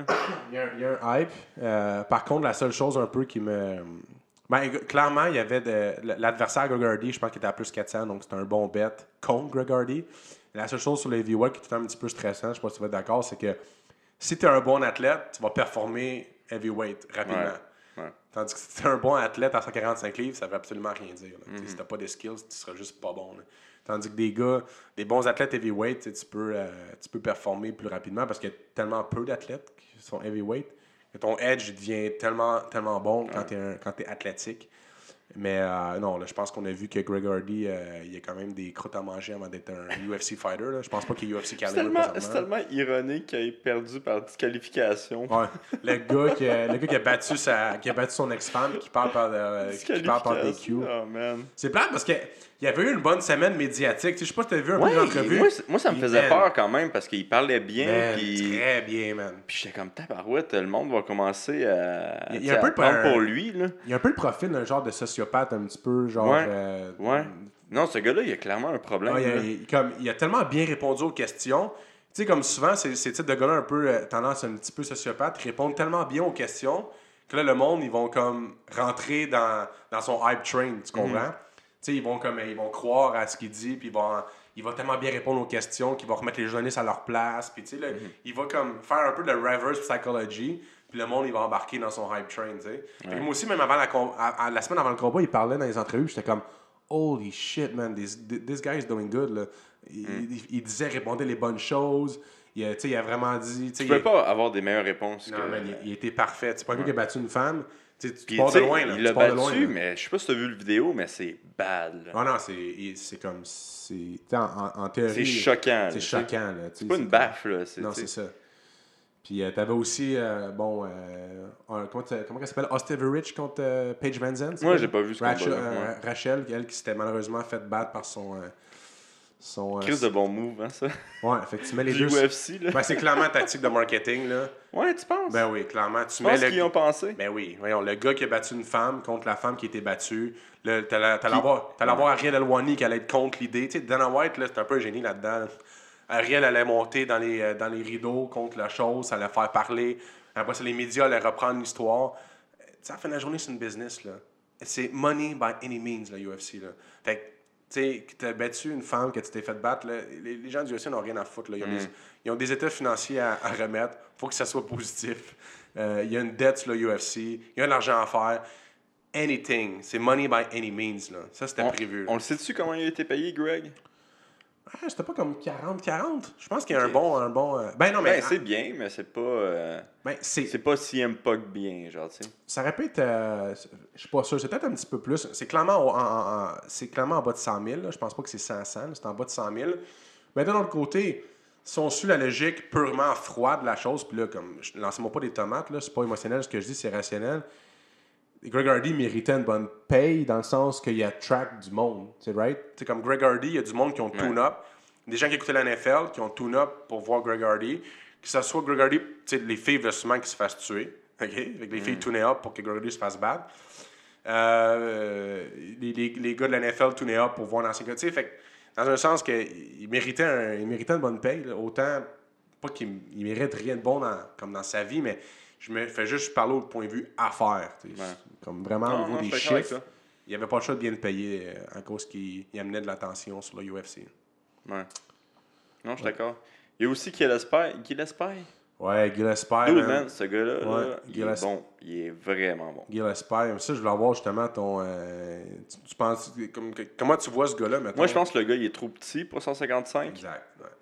Un- Il a un physique de 145 livres. mais 145 livres pourrait devenir champion. Tu penses qu'il peut le faire ou tu, tu- comme D'abord, tu aurais à tu demander pourquoi il se bat à 155 selon toi? Ben, c'est ça. Peut-être qu'il y a des problèmes aussi, on le sait pas, là, mais finalement, il y a des esprits de grosses jambes, là, Ouais, c'est ça. Ça peut être une masse musculaire qui. ou des énormes couilles, un des deux. mais, euh, tu sais, s'il fait 145, là, il y a clairement aucun lutteur aussi bon que lui à 145. Son de... bon, il se fait beaucoup frapper debout, là. Ouais. Euh, mais Sa lutte est tellement bonne. Sa lutte est tellement bonne, puis son sol, là, il est actif, là. Ah il est vraiment. vraiment actif. Moi, j'ai vraiment aimé son combat, là. Puis euh, j'aimerais ça le revoir. On peut-tu le regarder maintenant, les combats de ESPN sur Fight Pass? Je pense que oui. J'ai pas checké, mais sûrement. Ils ont les droits, c'est sûr que Hmm. c'est sûr, sûr, sûr. Mais je, suis pas- je serais très surpris que tu peux pas les, Ouais. les regarder. Mais et- juste à cause de ça, cette semaine, j'ai regardé tous ces combats euh, avant ça. là. Avant ça, ouais. Ouais. Puis Cool. euh, non, il y a une belle technique de lutte, puis une belle technique au sol. Comme je te dis, il se fait beaucoup frapper debout. par exemple. Ouais, c'est ça. C'est la- c'est un peu la. C'était peut-être la, la seule chose qui ferait qu'il peut-être qu'il ne pas champion, c'est que tu sais, pour donner champion, il faut que tu sois well-rounded. là, Surtout à, à ces poids-là. Tu n'es pas un heavyweight. Là, à 145 livres, surtout 145 livres, il faut que tu sois bon partout. Euh, mais son, son style, il je sais pas si d'accord, il me rappelle un peu le MMA, mais de, de mettons, on pourrait dire 2011 à 2013, 2014. C'est un MMA genre où euh, il shoot, il est actif au sol. Euh, il y a vraiment une lutte où euh, il est très explosif, je trouve, dans, dans, dans, son style, puis il est très actif au sol. Ouais. Moi, Et il va, il va pas comme aller half-guard puis rester là, puis il, va, il va vraiment, vraiment être actif. euh, Moi, je t'avoue que je le trouve beaucoup plus technique en lutte. Je le trouve beaucoup plus technique que Covington, je le trouve beaucoup plus technique que Usman, que eux autres, c'est vraiment Ouais, quasiment basé 100% sur la force. Usman, c'est de la force. Là, Ouais, Usman, c'est genre ridicule. Mais je le trouve très technique en lutte, puis je le trouve très technique aussi euh, au sol. Tu sais, je suis pas sûr s'il est super technique au sol, mais il est très actif, fait que ça paraît très très bien. Puis il a raison. vraiment ses bases pour. euh, tu sais, ça ressemble un petit peu à ce que Khabib fait, qu'est-ce qu'il fait là? Ouais, Euh, c'est vrai. avec un meilleur contrôle de- du, euh, du full mount puis un meilleur contrôle du back mount. Euh, ceci étant dit, je pense que Khabib le battrait au sol, là, mais il y a quand même un meilleur contrôle euh, en full mount puis en back mount. Puis Ça il, fait un il y a combat un meilleur, il y a un meilleur jiu-jitsu que Khabib, mais il n'y a pas un meilleur euh, MMA de Khabib au sol. Je suis d'accord. C'est. euh, ouais, ça, ça, ça fait du sens. C'est peut-être un combat qui pourrait arriver down the line. Peut-être pas tout de suite, là. Ouais, man, il, Mais. euh, tu sais, il est vraiment très bon, là, mais il s'est battu contre personne à date. ouais, ça, c'est ça, t'as raison. Il s'est battu contre personne. Il n'y a aucun gars vraiment Ben, bon au sol qui s'est battu contre Je pense lui. qu'il ne jouera pas beaucoup d'attention autour de lui, fait que ça va jouer contre lui. euh, Mais c'est bizarre parce qu'il n'a pas, il a pas été main event à un moment donné, à son, pas à ce combat-ci, mais l'autre d'avant. Non. Pas mal 100% sûr. man. On va regarder ça à l'instant. Tu veux une bière? Oui, donc. Ouais. Mais euh, je pense, je pense pas qu'il était. euh, je pense pas qu'il était main event. Il a, il a bien performé, mais je pense pas qu'il ait. Je pense. Je vais regarder à l'instant. Gregory Gillespie.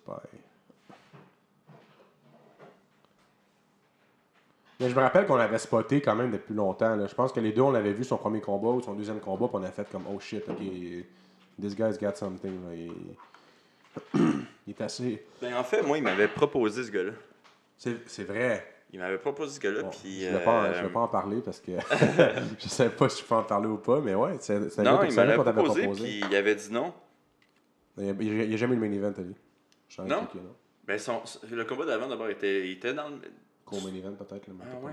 Ah ouais, non, C'était co-main event contre euh, Ving euh, Pichel, qui était un Mhm. black belt de Jiu-Jitsu, mais qui s'est fait Il était black belt, ce gars-là? Ouais. Oh my God, ouais. Ouais, ça n'a pas, euh, pas tellement bien été pour lui. hein. Non, ben même euh, quand tu le, tu le vois se battre, là, tu, tu penses pas qu'il y a un black belt. Non, mais d'après moi, il y a des black belts aussi euh, qui sont donnés. Euh, comme Ben Askren qui s'est autoproclamé black belt. Là. Fait que t'as des black belts euh, un, peu particuliers un peu partout. Là. Euh, hey, en parlant de Ben Askren, je pense que là, on a fini avec UFC. Euh, là, cette semaine, il s'est passé beaucoup d'affaires. Puis une des affaires qui s'est passée, c'est qu'il y a eu la conférence de presse pour. euh, C'est quoi cette conférence, conférence de presse-là? C'est la conférence pour tous les événements Non, ou- c'était la, non, non, c'était la conférence pour UFC 235. Ok. Euh, je pense qu'ils vont mettre. Ben, tu sais, le main event, c'est John Jones contre Anthony Smith. T'as Usman contre Woodley. Fait que, tu sais, t'as- t'as déjà deux gros, deux gros combats.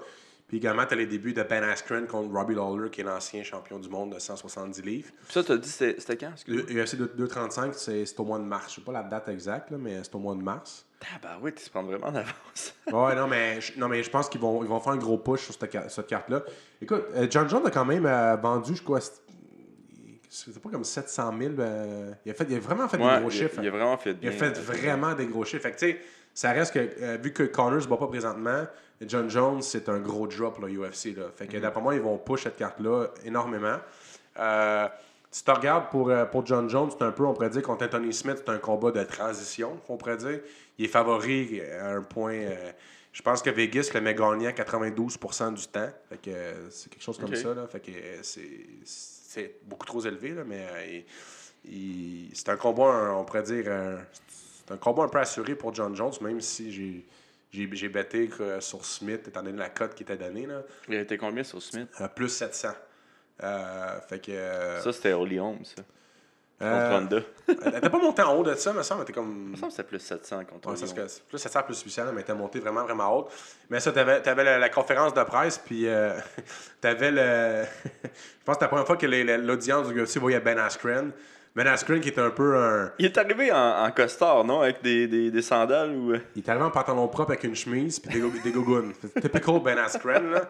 Mais ce qui est bon, c'est que, tu Ben, sais, ben Askren, là, tu pour ceux qui. Je pense que la plupart des gens, quand même, qui suivent le MMA vont le connaître, là, tu sais, c'est quand même une légende hors du UFC. Il y a toujours eu un, un, un- un beef avec Dana White euh, qui s'est étalé sur plusieurs années.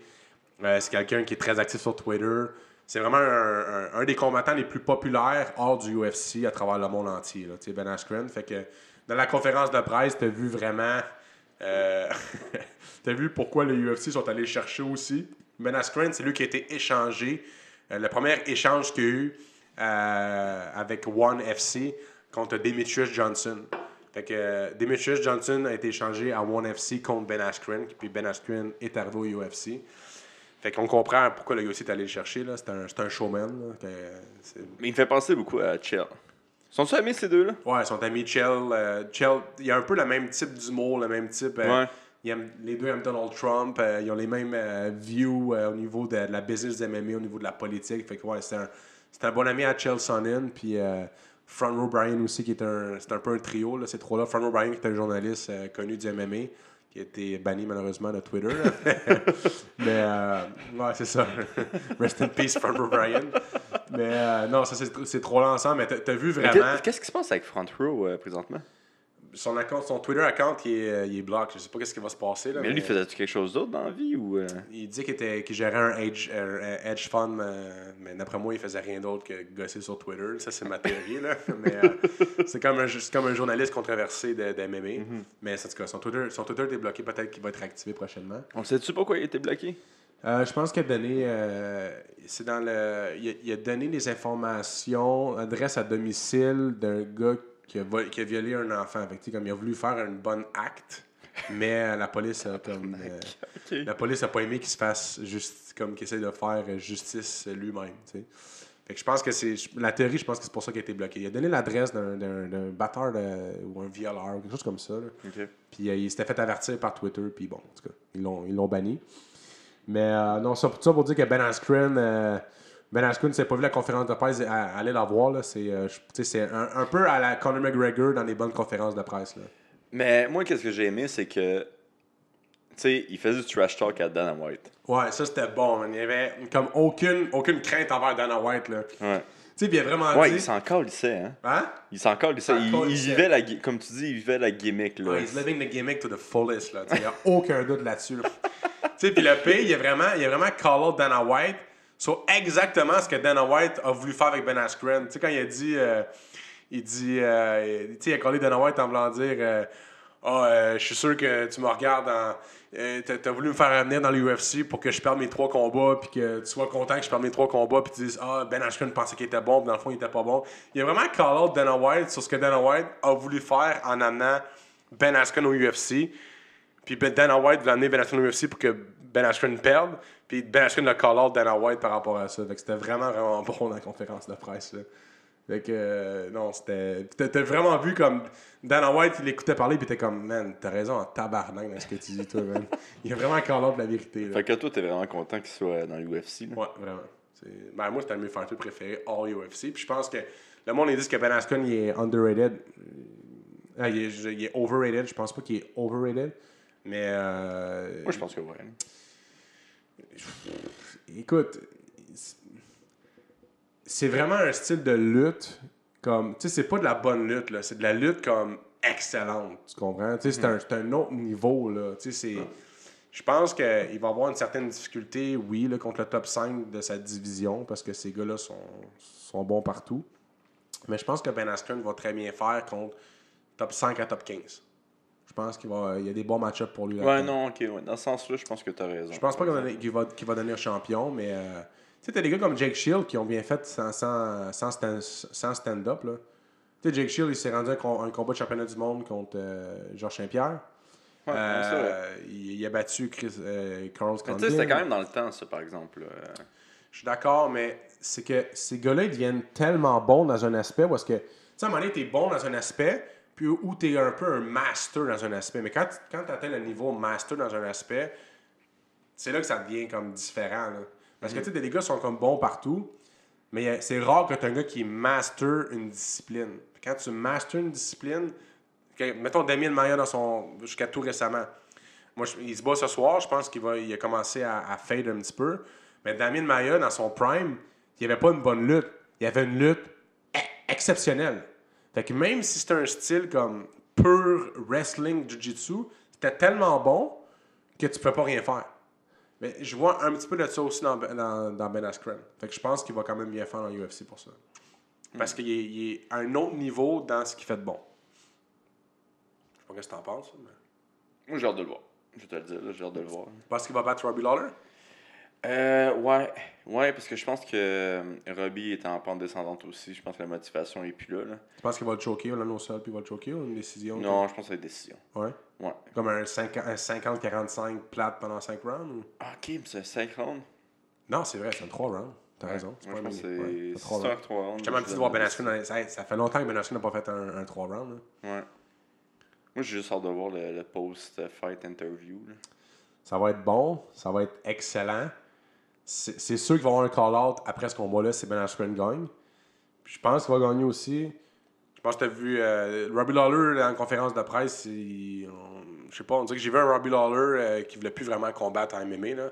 J'ai pas vraiment aimé ce que j'ai vu de Robbie Lawler dans cette conférence de presse-là. Il, a peut-être, il, il est vieux, il a mangé beaucoup de coups, il a eu des commotions cérébrales. Tu sais, à un moment donné, tu te bats contre le style de Robbie Lawler, là, il fait un certain temps. Tu sais, mais quand ça marche plus, ça marche plus. Ouais. Tu sais? Fait que d'après moi, peut-être Ouais, que. je pense qu'il va passer Robbie, là, perso. là. Mais je l'aime beaucoup, Robbie, mais tristement. euh. Ouais, ça va être un combat difficile pour lui. Hey, euh, une autre nouvelle triste. Artem qui, qui cote le UFC. là. Parce que c'est pas l'UFC qui va coter Artem, ça c'est sûr. là. Artem, là, Artem, c'est vrai, c'est Artem qui a demandé son release du UFC. Ouais. hein. Ben écoute, moi honnêtement, il- The GOAT, c'est ton boy. ben moi Ton honnêtement, je deuxième boy. je l'aurais regardé au UFC. Comme Artem, que tu l'aimes ou tu l'aimes pas, Artem Lobov, il draw. Il draw some attention. C'est comme Dylan Dennis. Comme tu peux hate ce gars-là, mais Ar- Ar- Artem, il va draw des. Tu sais, comme, il, quand même, euh, il a fait quand même fait un. Il a headliné une carte contre euh, Cobb Swanson. Puis il a très bien fait en passant. Il a gagné un round, puis euh, comme lose 2-3 close rounds. En passant. C'est pas 4 rounds. C'était un 5 rounds. Ouais, c'est 5 rounds. Ouais, il a perdu. Il a gagné le premier, puis après, ils ont tous perdu, non? Il a- non, non, excuse. Il a, il a gagné, il a- il a gagné un round. Mm-hmm. Le premier. Il a tout perdu, mais il a bien fait. Là. Ouais, il est quand même bien fait. Il a bien fait. Là. Fait que. euh, non, mais écoute, je pense qu'Artem, euh, nous autres, on rit vraiment de ce gars-là. c'est sûr que ce gars-là, il est Je je sais même pas de quoi tu parles. moi, c'est mon, euh, c'est mon boy, ça. Mais là, pour moi, Be- Bellator va le ramasser. Là. Tu sais, Ce gars-là, il, il draw some attention. là. Toi, tu dois, genre, faire des, des wet dreams que, genre, qu'il y ait en Russie, là. Artem, ça serait. Mais je ait une verrais. ligue en Russie qui... ACB, je le verrais à ACB, qui est rendu ACA, là, mais je le verrais à ACB. Donc, moi, c'est, il, va- aller se battre ACB ou Bellator, mais d'après moi, il va, il va l'ender à Bellator. Pourquoi? Parce qu'il y, a- il y a du monde qui vont vouloir, se- qui vont Ouais. vouloir le voir se battre, tu sais. Contre Aaron Pico, mon gars. Non, tu veux, non, je veux pas, euh, je veux pas voir ça. Je veux vraiment, vraiment pas voir ça. Mais le pire, ça pourrait arriver, d'après moi. Clairement. Ça pourrait clairement arriver Ben oui. Artem contre Pico, man. Aïe, aïe, aïe.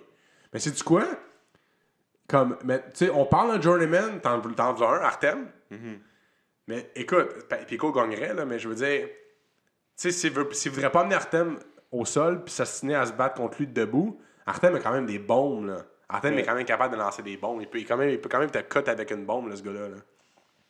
Hey, je sais pas si tu te rappelles Ultimate Fighter, là, mais il descendait des gars comme si. euh, Moi, j'ai pas écouté cette. euh, Arte- Artem à Loba, Ultimate Cette Fighter, il droppait des gars comme si c'était des mouches. Là.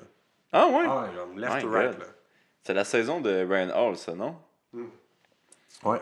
Il a perdu en, en- il a perdu en finale contre Ryan Hall, là, Ultimate Fighter. C'est qui que Artem a call-out en boxe? Y'a pas call-out un gars en boxe? Je pense qu'il call tous les boxeurs. Il y a une bunch of pussy ou une affaire comme ça. Là. Man, il y a peut-être a un boxeur, c'est vrai, man. Il a callé. Je m'en souviens plus c'était qui, man. Je sais pas, mais en tout cas, il ferait pas bien en boxe. Là. Et Chris.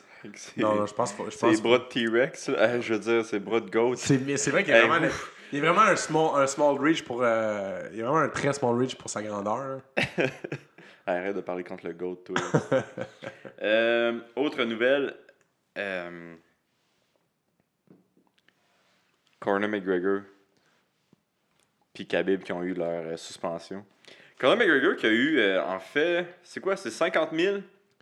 50 000 6 Conor. mois. 6 mois. Puis Nagomedov qui a eu 9 mois, puis euh, 500 000. Et la rumeur dit, mais la rumeur c'est Ali, là, qui dit qu'il a, payé 200, 200 000 les- ses avocats à Khabib. Puis euh, 25 000 ses deux euh, compatriotes euh, qui, ont, qui ont eu des... En parenthèse, c'est bon ce bière-là, man. Je, je Ouais, Boreal, man. c'est qui qui t'a fourni ça? Personne qui m'a fourni ça, c'est juste pas que c'est... quelque chose? Non, non, non, man. J'aimerais ça que Boreal me, me commandite, mais... Boréal, écoutez ça, euh, je pense que ça, en- honnêtement, Ouais. c'est un bon fit marketing. Mais ceux qui ont- celui qui a acheté ça, c'est l'homme extraordinaire, euh, Guillaume Perrault, agent d'immeuble. Oui, c'est vrai, cette légende. Cette légende incroyable. vrai, la légende. Mais euh, ouais, qu'est-ce que tu penses de ça, toi, les, euh, les suspensions qu'ils ont eues? Bah, écoute. C'est, du show. Tu sais, dans. Je pense que la. Je pense que. Faut tu donnes des suspensions pour bien paraître, là. Je pense que. Khabib, ça fait plus mal parce que au total, comme tu dis, ça coûte 750 000 total, là, 500 plus 250 avec euh, ses avocats puis ses compatriotes. Je pense que ça fait mal. Puis, puis il a dit aussi qu'il allait, euh, allait pas se battre jusqu'à temps que ses compatriotes aient. euh, Sûrement qu'il va le aient faire. Ouais, tu sais- Khabib, là. Tu sais- Khabib, il s'est build up une image de, de bon gars, puis de, de, Ouais. de personne là, qui veut le bien des gens. Mais tu sais, Khabib, il- je veux dire, puis, tu sais, je, je dis pas. euh, j'a- j'adore regarder Khabib se, se voir se battre, puis euh, Moi, je le trouve vraiment en drôle. tant que combattant, c'est mon combattant préféré. Ah, il- moi aussi, j'adore Khabib se battre. Puis, mais tu sais, Khabib, c'est une, on va se le dire, c'est une pourriture humaine. C'est- vraiment de ce qu'il y a de plus pourri comme être humain. Tu sais, c'est. C'est vraiment la, la définition d'un gars qui se donne une image, mais qui à l'intérieur est différent. Mais tu sais, comme je dis, je dis pas ça. Je suis le premier à tuna pour le voir se battre, puis à la fin de la journée, moi, que tu sois une pourriture humaine, si tu m'offres des bons combats en tant que fan, je vais, je vais être content avec ça. là. Mais tu sais, Khabib, c'est l'exemple typique. Pourquoi, typique. pourquoi tu dis ça? C'est-tu parce que. euh, Mais de un, ben, tu sais, de, de un en étant, tu sais, quand on parle de un, là, de un, tu vas être relate à Ali, qui est son agent. Sais, Ali, qui qui- c'est pas des allégations, là, il, est sorti dans, les- dans des paper files pour le, le 9-11. là. Fait que, tu sais, Ali, c'est- c'est c'est cla- c'est clairement son agent et, clairement relate à des terroristes. Euh, par la suite, Khabib était financé par euh, des oracles russes, là, des, des milliardaires, dont un en particulier qui a, financé son, son Cana- Eagle MMA. Ça a été financé par euh, le, le- crime russe. Puis, bon, tu sais, après ça, tu, vo- tu vois le. le, le, exemple, tu as des vidéos qui ont, qui ont fait surface là, de, de Khabib qui rit d'un sans-abri avec. euh, Oh, Carlis, pour de vrai. Ouais, avec, avec ses amis. Il demande de faire des push-ups. Tu vois que c'est quelqu'un qui, qui est mentally damaged. Là, tu comprends? C'est quelqu'un qui est clairement pas. C'est quelqu'un qui se build up une image pour bien paraître. Mais je pense pas que dans le fond de lui, il y a quelque chose de bon en lui. tu sais. Encore une fois, personnellement, ça m'empêche pas de dormir. Là. Je veux juste dire que c'est quand même, mettons, moi je regarde d'un point de vue un peu marketing, tu sais, d'un point de vue affaires, en tant que spectateur, je regarde ça puis je me dis, oh shit, on a vraiment l'exemple d'un gars qui s'est build up une image, mais qui n'est pas réellement lui. Tu sais, en tant puis je regarde au contraire, Conor McGregor, qui va avoir une image très controversée. Le monde, il y a beaucoup de monde qui ne vont pas l'aimer, mais je pense quand même que tu sais, Conor McGregor, c'est une beaucoup meilleure personne. Mais là, vu les allégations qu'il y a sur lui présentement? Ouais, qui a, qui a mis enceinte une, une fille. euh, Non, qui a, qui a violé une fille, là. C'est. Mais Terry Murray, la fille que- qui, qui a mis. en- Parce que c'était une autre chose, mais ce matin, il y a une rumeur qui est sortie qui a mis enceinte une. Ben, tu sais, c'était déjà un peu connu, là, mais Ouais. la fille, elle a release des photos avec Conor McGregor dans une chambre d'hôtel. Je sais pas si c'est ça que tu parles. Non, non, non, je parlais de quelque chose d'autre, mais tu m'apprends quelque chose. En tout cas, il y a plusieurs histoires. Mais, écoute, encore une fois, je, écoute, je sais pas, là, peut-être que Conor McGregor violait une fille, là, mais.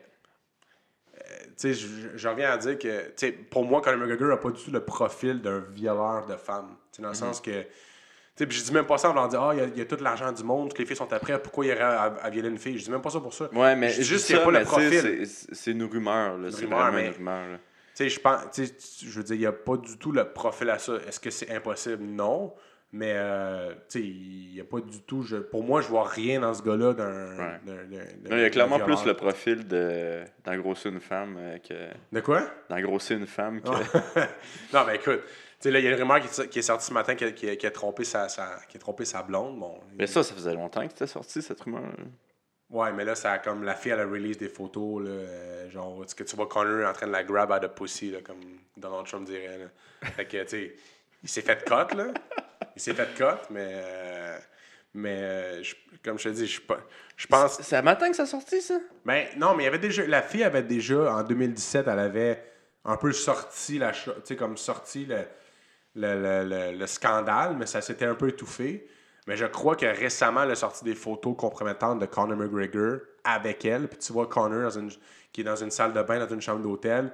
Il y a une photo qui, qui, qui pogne le cul, l'autre qui, qui grab her by the pussy. Puis genre, tu sais, à un moment donné, comme, tu peux pas dire genre. euh, c'est comme si tu te fais le cas dans- tu te fais cas dans une situation comme ça, tu peux pas dire, mettons, à ta blonde, genre, ah, you know what, euh, babe, I il s'est rien, fell. il s'est rien passé, mais j'avais quand même ma main à comme euh, un centimètre de son vagin, puis l'autre, je pognais le cul. Comme, tu sais, le gars, il s'est fait cut. fait que euh, pour tous ceux qui nous écoutent, comme euh, si vous voulez tromper votre blonde, euh, prenez pas des photos. C'est vraiment pas une bonne idée en passant. Mais c'est qui qui prenait des photos? La fille, la fille prenait des selfies dans le miroir. Puis comme un, lui, comme un con, là, il devait être sous ou whatever, puis euh, Ah, il essayait de prendre là-dedans. Ah, wow.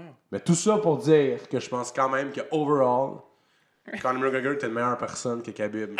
Malgré ça, pareil. Je pense que Khabib, Khabib est comme. Tu sais, Khabib, c'est quelqu'un comme complètement troublé. Puis, tu sais, Conor, c'est quelqu'un qui. Ben, moi, je pense pas qu'il est, est mauvais en tant que personne. parce que, euh, en tout cas, il est très respectueux, ça, c'est sûr. À chaque fois que je l'ai vu, euh, il, il était genre quasiment content de me voir, tu sais. Puis, euh, je m'en souviens, à un moment donné, j'avais pris un petit verre de vin à côté de lui euh, dans, un, dans un événement du UFC. Puis, il me regardait avec des gros yeux. Puis là, il me faisait des signes de doigts, genre, tu devrais pas faire ça. toi. Ah oui, hein? Ouais, ouais, ouais. Puis tu sais, il riait, tu sais. Mais moi, je me demande si c'est pas le- les personnes alentour qui lui, euh, qui lui lavent le cerveau mais- un peu. Là. Exact, Parce que, ouais, c'est clairement un arme de politique, ce gars-là. là. Mais je suis d'accord. Pour la mais- Russie, là. Non, mais je vois ton angle, mais je pense pas qu'il faut le victimiser tant que ça. Tu sais, dans un sens que. Tu sais, ton entourage est pourri, c'est à toi aussi de faire un ménage, là, dans le sens. Puis je pense qu'avec la vidéo de le sans-abri, j'ai vu des euh, j'ai vu des physical tells, j'ai vu des, euh, des mimiques d'un gars. qui- Tu sais, comme je te dis, tu sais, je pas faire un podcast sur est-ce que Khabib est une bonne ou mauvaise personne, mais je pense que mon feeling serait de dire que ce gars-là, tu sais, dans un, tu sais, puis là, je veux pas partir de la controverse sur ton podcast, Ali, là, mais.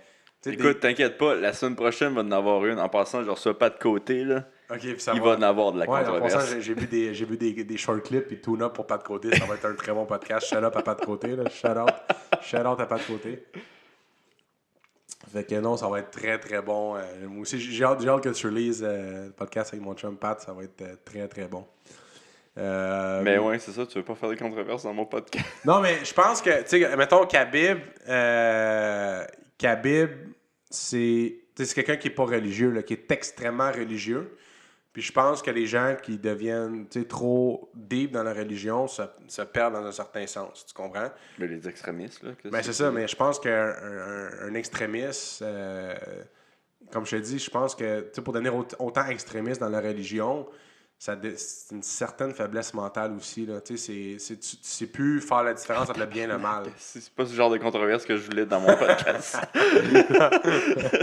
non, mais je pense que au point qu'il est religieux, il est plus capable de faire la, la- différence entre le bien et le mal. Là. Tu, sais, tu comprends quand.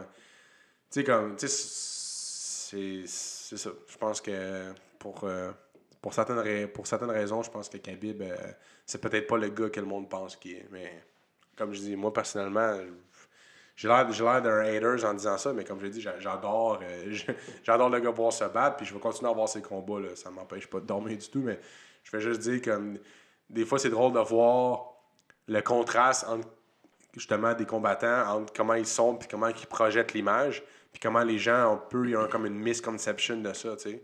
Ils vont voir, euh, ils vont voir quelqu'un de cocky, d'arrogant, ils vont dire ce gars-là, euh, c'est un, c'est un, c'est un pourri, puis c'est un ci, puis c'est un ça. Non, non, il est juste cocky, il est arrogant, puis il est confiant. Ça veut pas dire que c'est une mauvaise personne. T'en, t'en as d'autres que les gens un petit peu des fois ils vont se perdre dans cette, euh, ils vont se faire, ils vont, ils vont adopter un combattant comme étant leur préféré ou devenir fan d'un gars, mais sans nécessairement comprendre qu'est-ce qu'il y a en arrière de ça. là.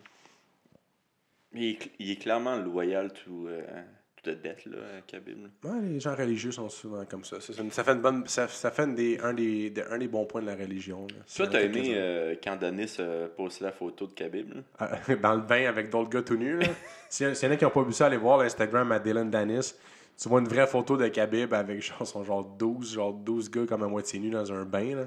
Fait que ça, c'est, c'est quand même un bon shot de, Dan- de Ça- Dylan. Là. Un, un petit bain à part ça. Ouais, un très petit Ouais, bain. c'est quand même drôle de voir que ça continue encore le trash talk sur Internet. Là, de- Mais Dylan Danis, que tu l'aimes ou que tu l'aimes pas, c'est quand même un, un as du marketing. Là. Tu sais, Il se fait prendre en photo avec des, des rap superstars vraiment connus. Il s'habille bien, il s'habille euh, tout le temps flashy. s'habille en Versace, Gucci. Euh, La il- rumeur dit que c'est toute les, la garde-robe de. Ouais, ouais. c'est genre le linge que Connor peut plus. Là. Mhm. Ouais, c'est vraiment la rumeur. Mais, mais d'après moi, pré- mais honnêtement, présentement, d'après moi, Dylan Dennis fait de l'argent. comme ce gars-là, clairement, s'il fait pas d'argent. non, il- clairement, il fait de l'argent. non, mais il y a un impact Clairement. médiatique. Sais, Ouais. S'il fait pas d'argent, c'est qu'il est mal entouré par des- ses agents ou ses gars de marketing parce que ce gars-là, il draw some attention. là. Puis, tu sais, the more attention you got, the more money you got dans ce business-là. Fait que Mhm. c'est c'est sûr qu'il fait de l'argent. Puis euh, là, je sais pas si t'as vu aussi, Denis qui a callé out euh, Steven Seagal. Ouais, j'ai vu ça qui est quand de Steven Seagal. c'est comme. Honnêtement, je pense pas que Bellator se rendrait jusqu'à-là. là. Bellator a fait quand même des freak shows. Là. Rest in peace, Dana Je t'avoue 5000. Là. Mais- Mais je suis pas religieux, là, mais je t'avoue qu'hier, j'ai prié pour que le combat arrive. genre. Non, mais honnêtement, ça serait comme. Mais le pire, le pire, ce combat arriverait, là. Un million, là. Non, mais Un million de honnêtement, pay-per-view facile, là. tu fais. ben, faut, faut, que tu faut que ailles pay-per-view, là. Faut que tu quittes Paramount Picture puis que tu t'en ailles vers les pay-per-view pour ce combat-là. Non, je pense que tu fais un million. Tu peux faire un million. Steven Seagal qui fait un pay-per-view, tu fais un million. Hey, ben, plus que. Man, je me demande si ça serait pas plus que ça. Non, peut-être pas parce que. Dude, Steven Attends, combien, Seagal. combien tu vends le combat? Disons 60 pièces, 50 pièces. Hmm, Non. Non, parce que les, euh, les bars ne le prendront pas. Parce que les pay-per-view, là, il y a beaucoup de. Je suis pas sûr parce que les, les propriétaires de bars vont connaître Steven Seagal. Ben, ben, les bars n'achèteront pas Bellator. Euh, ils n'ont pas comme de. de- C'est même pas plus de Bellator. Bellat- euh, Steven Seagal est plus gros que Bellator. Là. Je pense pas. Moi, je pense qu'il faut que tu vendes ça online. OK, tu fais une plateforme assez simple online, à comme 19,95 ou 29,95. Comme puis- Rough and Roddy. Comme Ruff and Roddy dans Barstool. Shout out à tous les gars de Barstool. Mais, mais euh, en passant, c'est un très très bon gars-là qu'il y a eu hier, là, de Ruff and Roddy. Là. Ceux qui connaissent pas Barstool, euh, Barstool. on a parlé euh, au début. Là. Ouais. Ah, ah, c'est ok, c'était enregistré au début. Fait combien de bières que tu bois? Je sais pas, mais honnêtement, c'est parce que je suis allé m'entraîner mais j'ai pas mangé. Fait que je suis comme. J'ai pas deux bières, je suis à moitié sous en passant. Euh, Ok, fait que c'est ça. Toi, tu le ferais sur Internet euh, avec un petit pay-per-view. Là? Ben ouais, tu codes de distributeur. Parce que dans le fond, les, les PPV codes, faut que tu donnes des codes aux distributeurs. Il y a vraiment beaucoup d'argent qui est On sait-tu, ça, c'est combien que les distributeurs ont d'habitude? 20%, 50%, 30% Euh, je, je pense que ben, je pense que euh, UFC dans le nouveau deal qu'ils ont renégocié euh, peut-être peut-être un 20-30%. Mais la- il y a beaucoup de pay-per-view qui se font par Fight Pass maintenant. Fait que déjà, ils cotent, ils cotent la cote du, du distributeur. Non, mais c'est- pour ça qu'ils ont fait Fight Pass. Là, Ouais, c'est- c'est majoritairement pour ça. Mais honnêtement, je sais qu'ils ont exceed les chiffres qu'ils pensaient de faire avec les abonnements aussi. Là.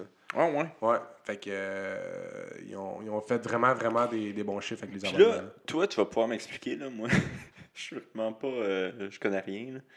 Mais là, faut que tu t'inscrives à Fight Pass à ESPN Ouais, puis au pay-per-view aussi en même temps. ouais, exact. Ouais, t'as beaucoup de. C'est combien E ESPN Je sais pas. C'est un poste de. Ça, c'est. C'est Mais comme c'était Fight Pass ou- ESPN Plus. Ouais, c'est ça. C'est quoi ça? C'est un poste de. Je, de je sais pas, là? je pense que c'est. euh, Ouais, je pense que c'est ça. Ok. Mais j'ai pas suivi la, la j'ai pas suivi la, la, la trade là-dessus parce que nous ici on l'a avec euh, on Non, c'est des inscriptions, parce qu'il disait le nombre d'inscriptions que E ESPN a eu pour ce judo contre Delacha. J'ai euh, notre collègue et ami Martin Lavoie qui m'a envoyé un bon un bon message par rapport à ça. Je vais essayer de vous le sortir rapidement. Euh, avec les chiffres que le UFC a fait à Bellator, euh, excuse-moi, les chiffres que le UFC a fait à ESPN, puis je pense qu'ils ont battu des records.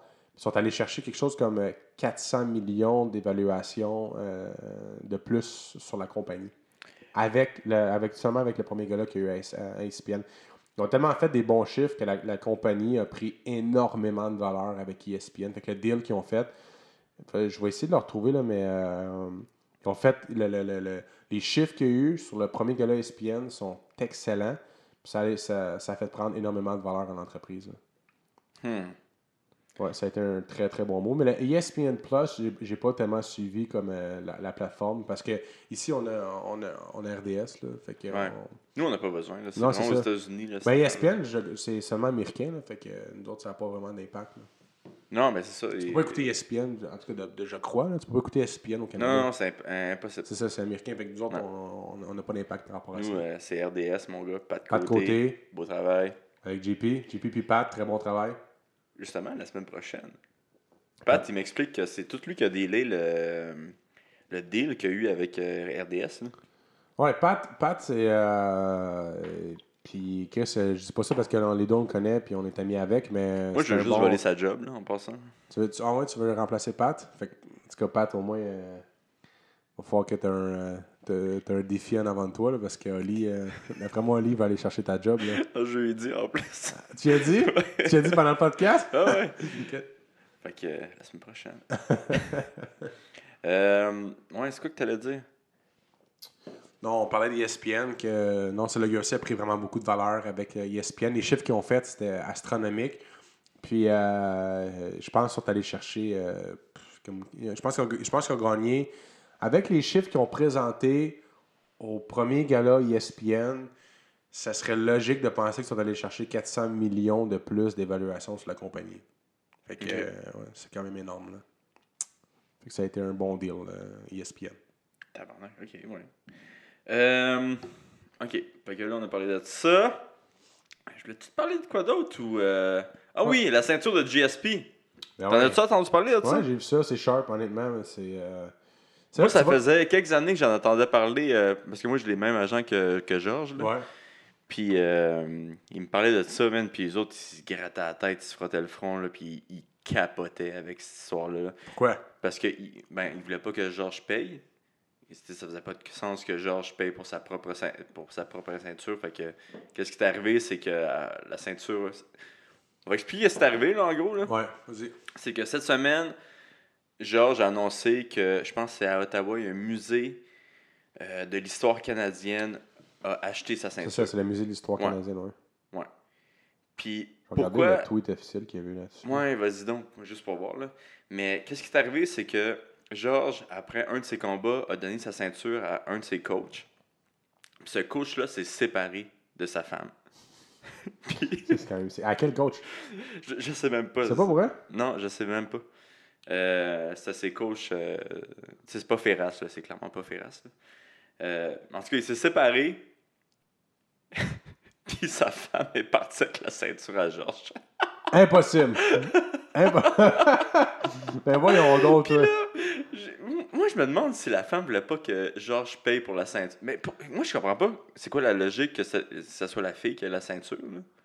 C'est quoi, c'était une négociation de, de break-up, genre? C'est... Oui, oui, oui, c'est ça.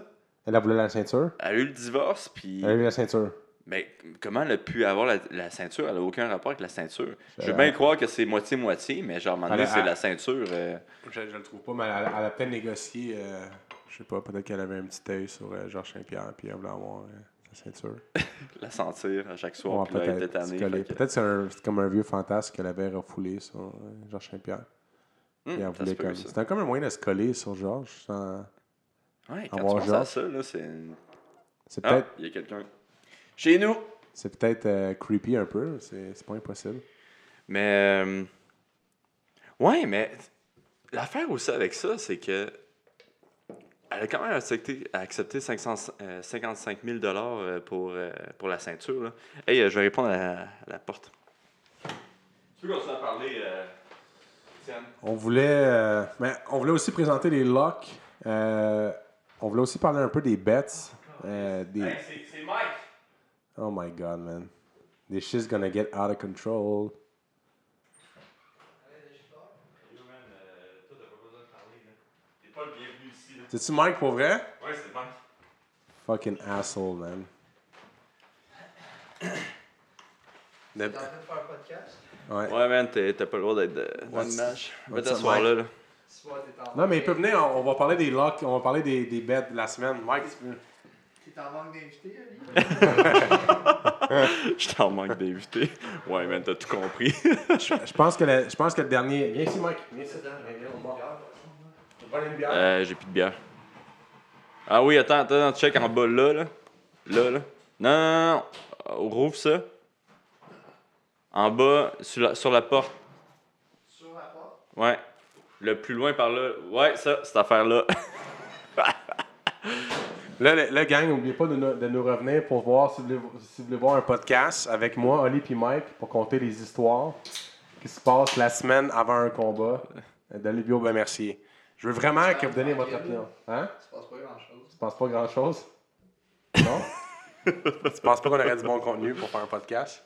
Ouais, je pense qu'on a du bon contenu. Euh, ouais, c'est ça. Ok, ben on va aller euh, direct. Mais c'est quoi qu'on parlait là? Ah ouais, la ceinture à Georges.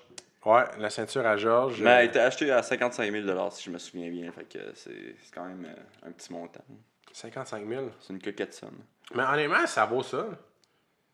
Moi, j'aurais payé plus. Non, mais d'après moi, comme tu peux, tu peux revendre une ceinture, mettons, Georges, un- un- un- comme une grosse victoire de Georges pour une ceinture, ça, ça peut se revendre plus que 50 55 000. T'as les collectionneurs qui vont payer plus que ça. là. Ouais, non, clairement, mais je pense que c'est mieux que ça soit euh, un musée qui ait euh, la ceinture qu'un collectionneur euh, millionnaire, là, tu sais. Pas une, pas une femme qui va avoir sa Ou ceinture pas, ouais. Qu'est-ce que c'est, Ou là, une moi, je trouve, femme. man. Moi, je veux avoir une femme qui dort avec sa ceinture. Toi, tu devrais vouloir que la gimmick soit encore. Non, la nice. gimmick de cette fille-là, c'est qu'elle se promène avec la ceinture de Georges C'est Saint-Pierre. là. tellement hot que genre la fille elle dort avec la ceinture à Georges, comme un genre de fantasme un peu là. Elle sente la ceinture. Je sais pas, je trouve ça hot. Là, pour les pics à soir, tu vas dire, euh, s'ils rentrent pas, tu couperas sur le montage, ok? Non, toutes les bêtes vont rentrer.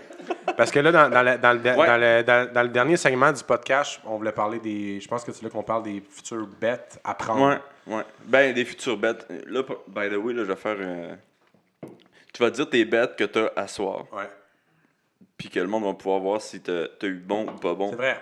Lundi. Là. Parce que là, dans le fond, on est. Fait que vous prenez votre décision, si vous le suivez, c'est euh, bête, non, là, puis c'est pas de ma faute.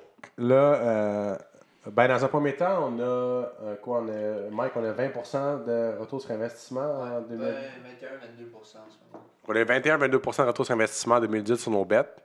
OK? Depuis un an et demi, en fait. Ouais. Puis là, on va vous donner les prochains bêtes à prendre gratuitement.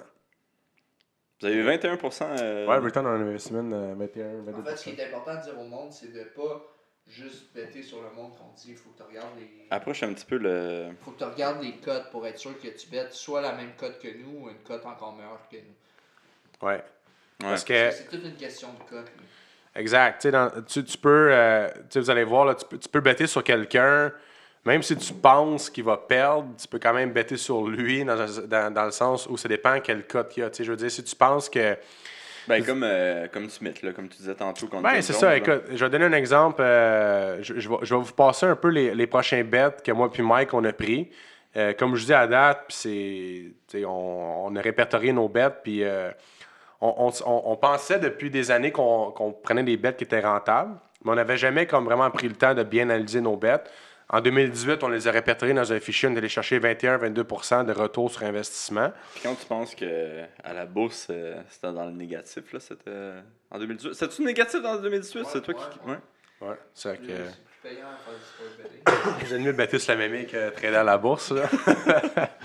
fait que. euh, Non, c'est ça, mais ce qui est important de comprendre pour ceux qui prennent des bêtes, euh, peu importe qu'ils prennent des bêtes en MMA, n'importe quel sport, c'est que, tu sais, évidemment, là, c'est pas si vous pensez comme que la personne va gagner ou va perdre, tout simplement, c'est de savoir combien de pourcentage de fois cette personne-là gagne ou par un combat qui est important. C'est un exemple, on a pris un, si je prends un bet, exemple sur Anthony Smith contre John Jones, la, première réaction de quelqu'un, ça pourrait dire, mais non, mais John Jones va gagner. On sait que John Jones risque de gagner. Par contre, si, euh, exemple, euh, la cote dit que John Jones euh, gagne 95% du temps, mais toi, tu penses que John Jones il gagne 85% du temps, ben, euh, ça se peut qu'il y ait de l'équité sur la personne contre qui John Jones se bat. C'est quoi ce calcul pour faire euh, pour voir combien de pourcentage a le... Ça- au niveau de- du retour sur investissement, ça peut devenir euh, quand même assez compliqué à expliquer. Peut-être tu veux donner Ouais, un. mais genre, peut-être un petit calcul rapidement. Là. Mettons, on a euh, on a betté Anthony Smith à plus 700. ok? Ça, c'est les, ça, c'est les odds américaines. Je vais aller pisser, moi. Puis, pour calculer combien de pourcentage Anthony Smith doit gagner pour que ton bet soit break-even. Fait que tu fais pas d'argent, tu perds pas d'argent. Tu fais 100 divisé par 800. Fait que tu mises 100 pour gagner 800 pièces. Mhm. Puis là, tu fais, quand tu fais ce, ce 100-là divisé par 800, quand c'est plus 700, c'est, c'est le plus, puis tu rajoutes ton bet. Fait que 100 divisé par 800, ça te fait 12,5%. Fait que si tu penses qu'Anthony Smith gagne 12,5%, ça veut dire que ton bet est break-even. Fait que tu perds pas d'argent puis tu gagnes pas d'argent. Mais si tu penses qu'Anthony Smith gagne 20% du temps, là, tu vas faire de l'argent à long terme à force de faire ce bet-là. OK. Toi, tu, c'est combien tu, tu donnes, toi, à Anthony Smith? à Anthony Smith? Euh, je dirais peut-être euh, entre 15 et 20%. Là. Moi, je, je pense même pas qu'il y ait de la value sur Anthony Ouais, Smith. c'est, c'est, c'est tight, là, c'est tight, mais je pense qu'il y a un peu. À plus 700, je pense qu'il y a un peu de value. Ouais? Un autre bet aussi qu'on a betté sur un, un gars très underdog, c'est euh, Anderson Silva Mhm. contre Israël. On a betté euh, à plus 450 sur Ouais. Anderson Silva. Fait que ça, plus 450, tu fais 100 divisé par euh, 550. Faut que Silva gagne 18% du temps pour que ton bet soit break-even. Moi, encore, je pense que c'est un bon bet, ça. C'est- Je, je pense pas que c'est un bon bet, en fait. Je pense que c'est. Mais, tu- mais exemple, c'est- si on- c'est bien si on coté, parle là. de- Ok, mais check. Ok, mais attends, si on parle de Silva, ok? Mon- Montre-nous ton track record de tes bets, puis après ça, on va pouvoir en discuter. Hey yo! Non, mais, non, mais c'est parce que, c'est parce qu'en passant, Oli, comme sneaky tout le temps, il essaie tout le temps, il nous demande des questions sur nos bets, genre, les gars, en passant, qu'est-ce que, sur qui ça est bêté ce soir? attends, attends. Comme si c'était genre comme un- une, une demande. euh, genre, Hey, attends, attends. Écoute, moi d'habitude, je bête des 3 piastres, des 6 piastres puis des 9 piastres, ok, pour les bêtes. Il y a un bet que Allez, j'ai tu peux voté dire que tu pour bêtes des 3-4 1000 dollars, ok? Puis c'était contre Men- avec Mendel Nalo, là. Fait que je suis fucking up. Je dois être up, genre 10 000 Le retour sur là. l'investissement, il est vraiment positif. là. mais honnêtement, mais mettons, euh, ok, mais mettons, le- mettons Anderson Silva, là. T- T'aimes le bet? Comme tu penses-tu qu'Anderson Mhm. Non, moi, Silva. j'aime pas le bet. Non? Non. Tu penses qu'Anderson Silva, il est fini? Moi, je pense que- qu'il doit avoir 15%, 20% de chance de gagner. C'est 18%, je pense. Tu penses pas qu'il gagne 18% du temps contre Ben, je viens de te dire, c'est 15 et 20%. Ouais, tu penses que c'est e- even odds? Moi, moi je pense que c'est even odds. OK, mais est-ce que tu serais d'accord de dire c'est soit even odds ou. Parce que tu sais, des fois aussi dans le betting, il y a, certaines des- il y a certains bets. Puis ça aussi, comme des fois, on- c'est sûr que pour prendre ce, ce type de bet-là, il faut que tu bettes plus souvent, mais il y a certains bets où tu dis c'est soit égal ou c'est positif. Right? Ouais.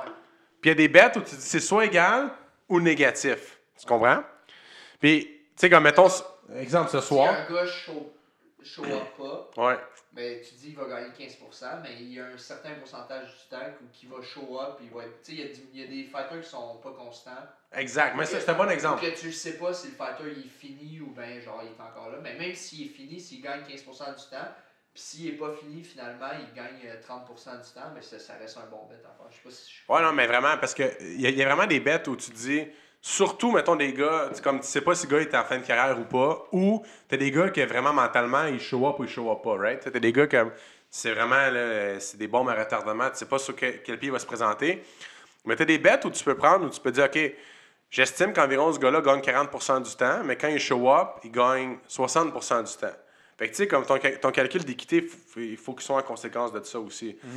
Fait que moi, un peu dans Silva, je me dis comme le Silva qu'on a vu récemment, OK? Le Silva qu'on a vu récemment, je pense qu'il gagne 20% du temps. OK? Je pense qu'il gagne à peu près 20% du temps. Mais si tu regardes les autres facteurs autour, comme quoi que, tu sais, il peut, exemple, il pourrait être juicé. Dans le sens qu'on sait qu'il y a déjà. On sait Silva, euh, c'est Ben, mal- clairement, de ce temps-ci, c'est vraiment. ben, il s'est euh, battu pas mal toute sa carrière juicé. Fait qu'il prête, il prête sur un cycle de jus.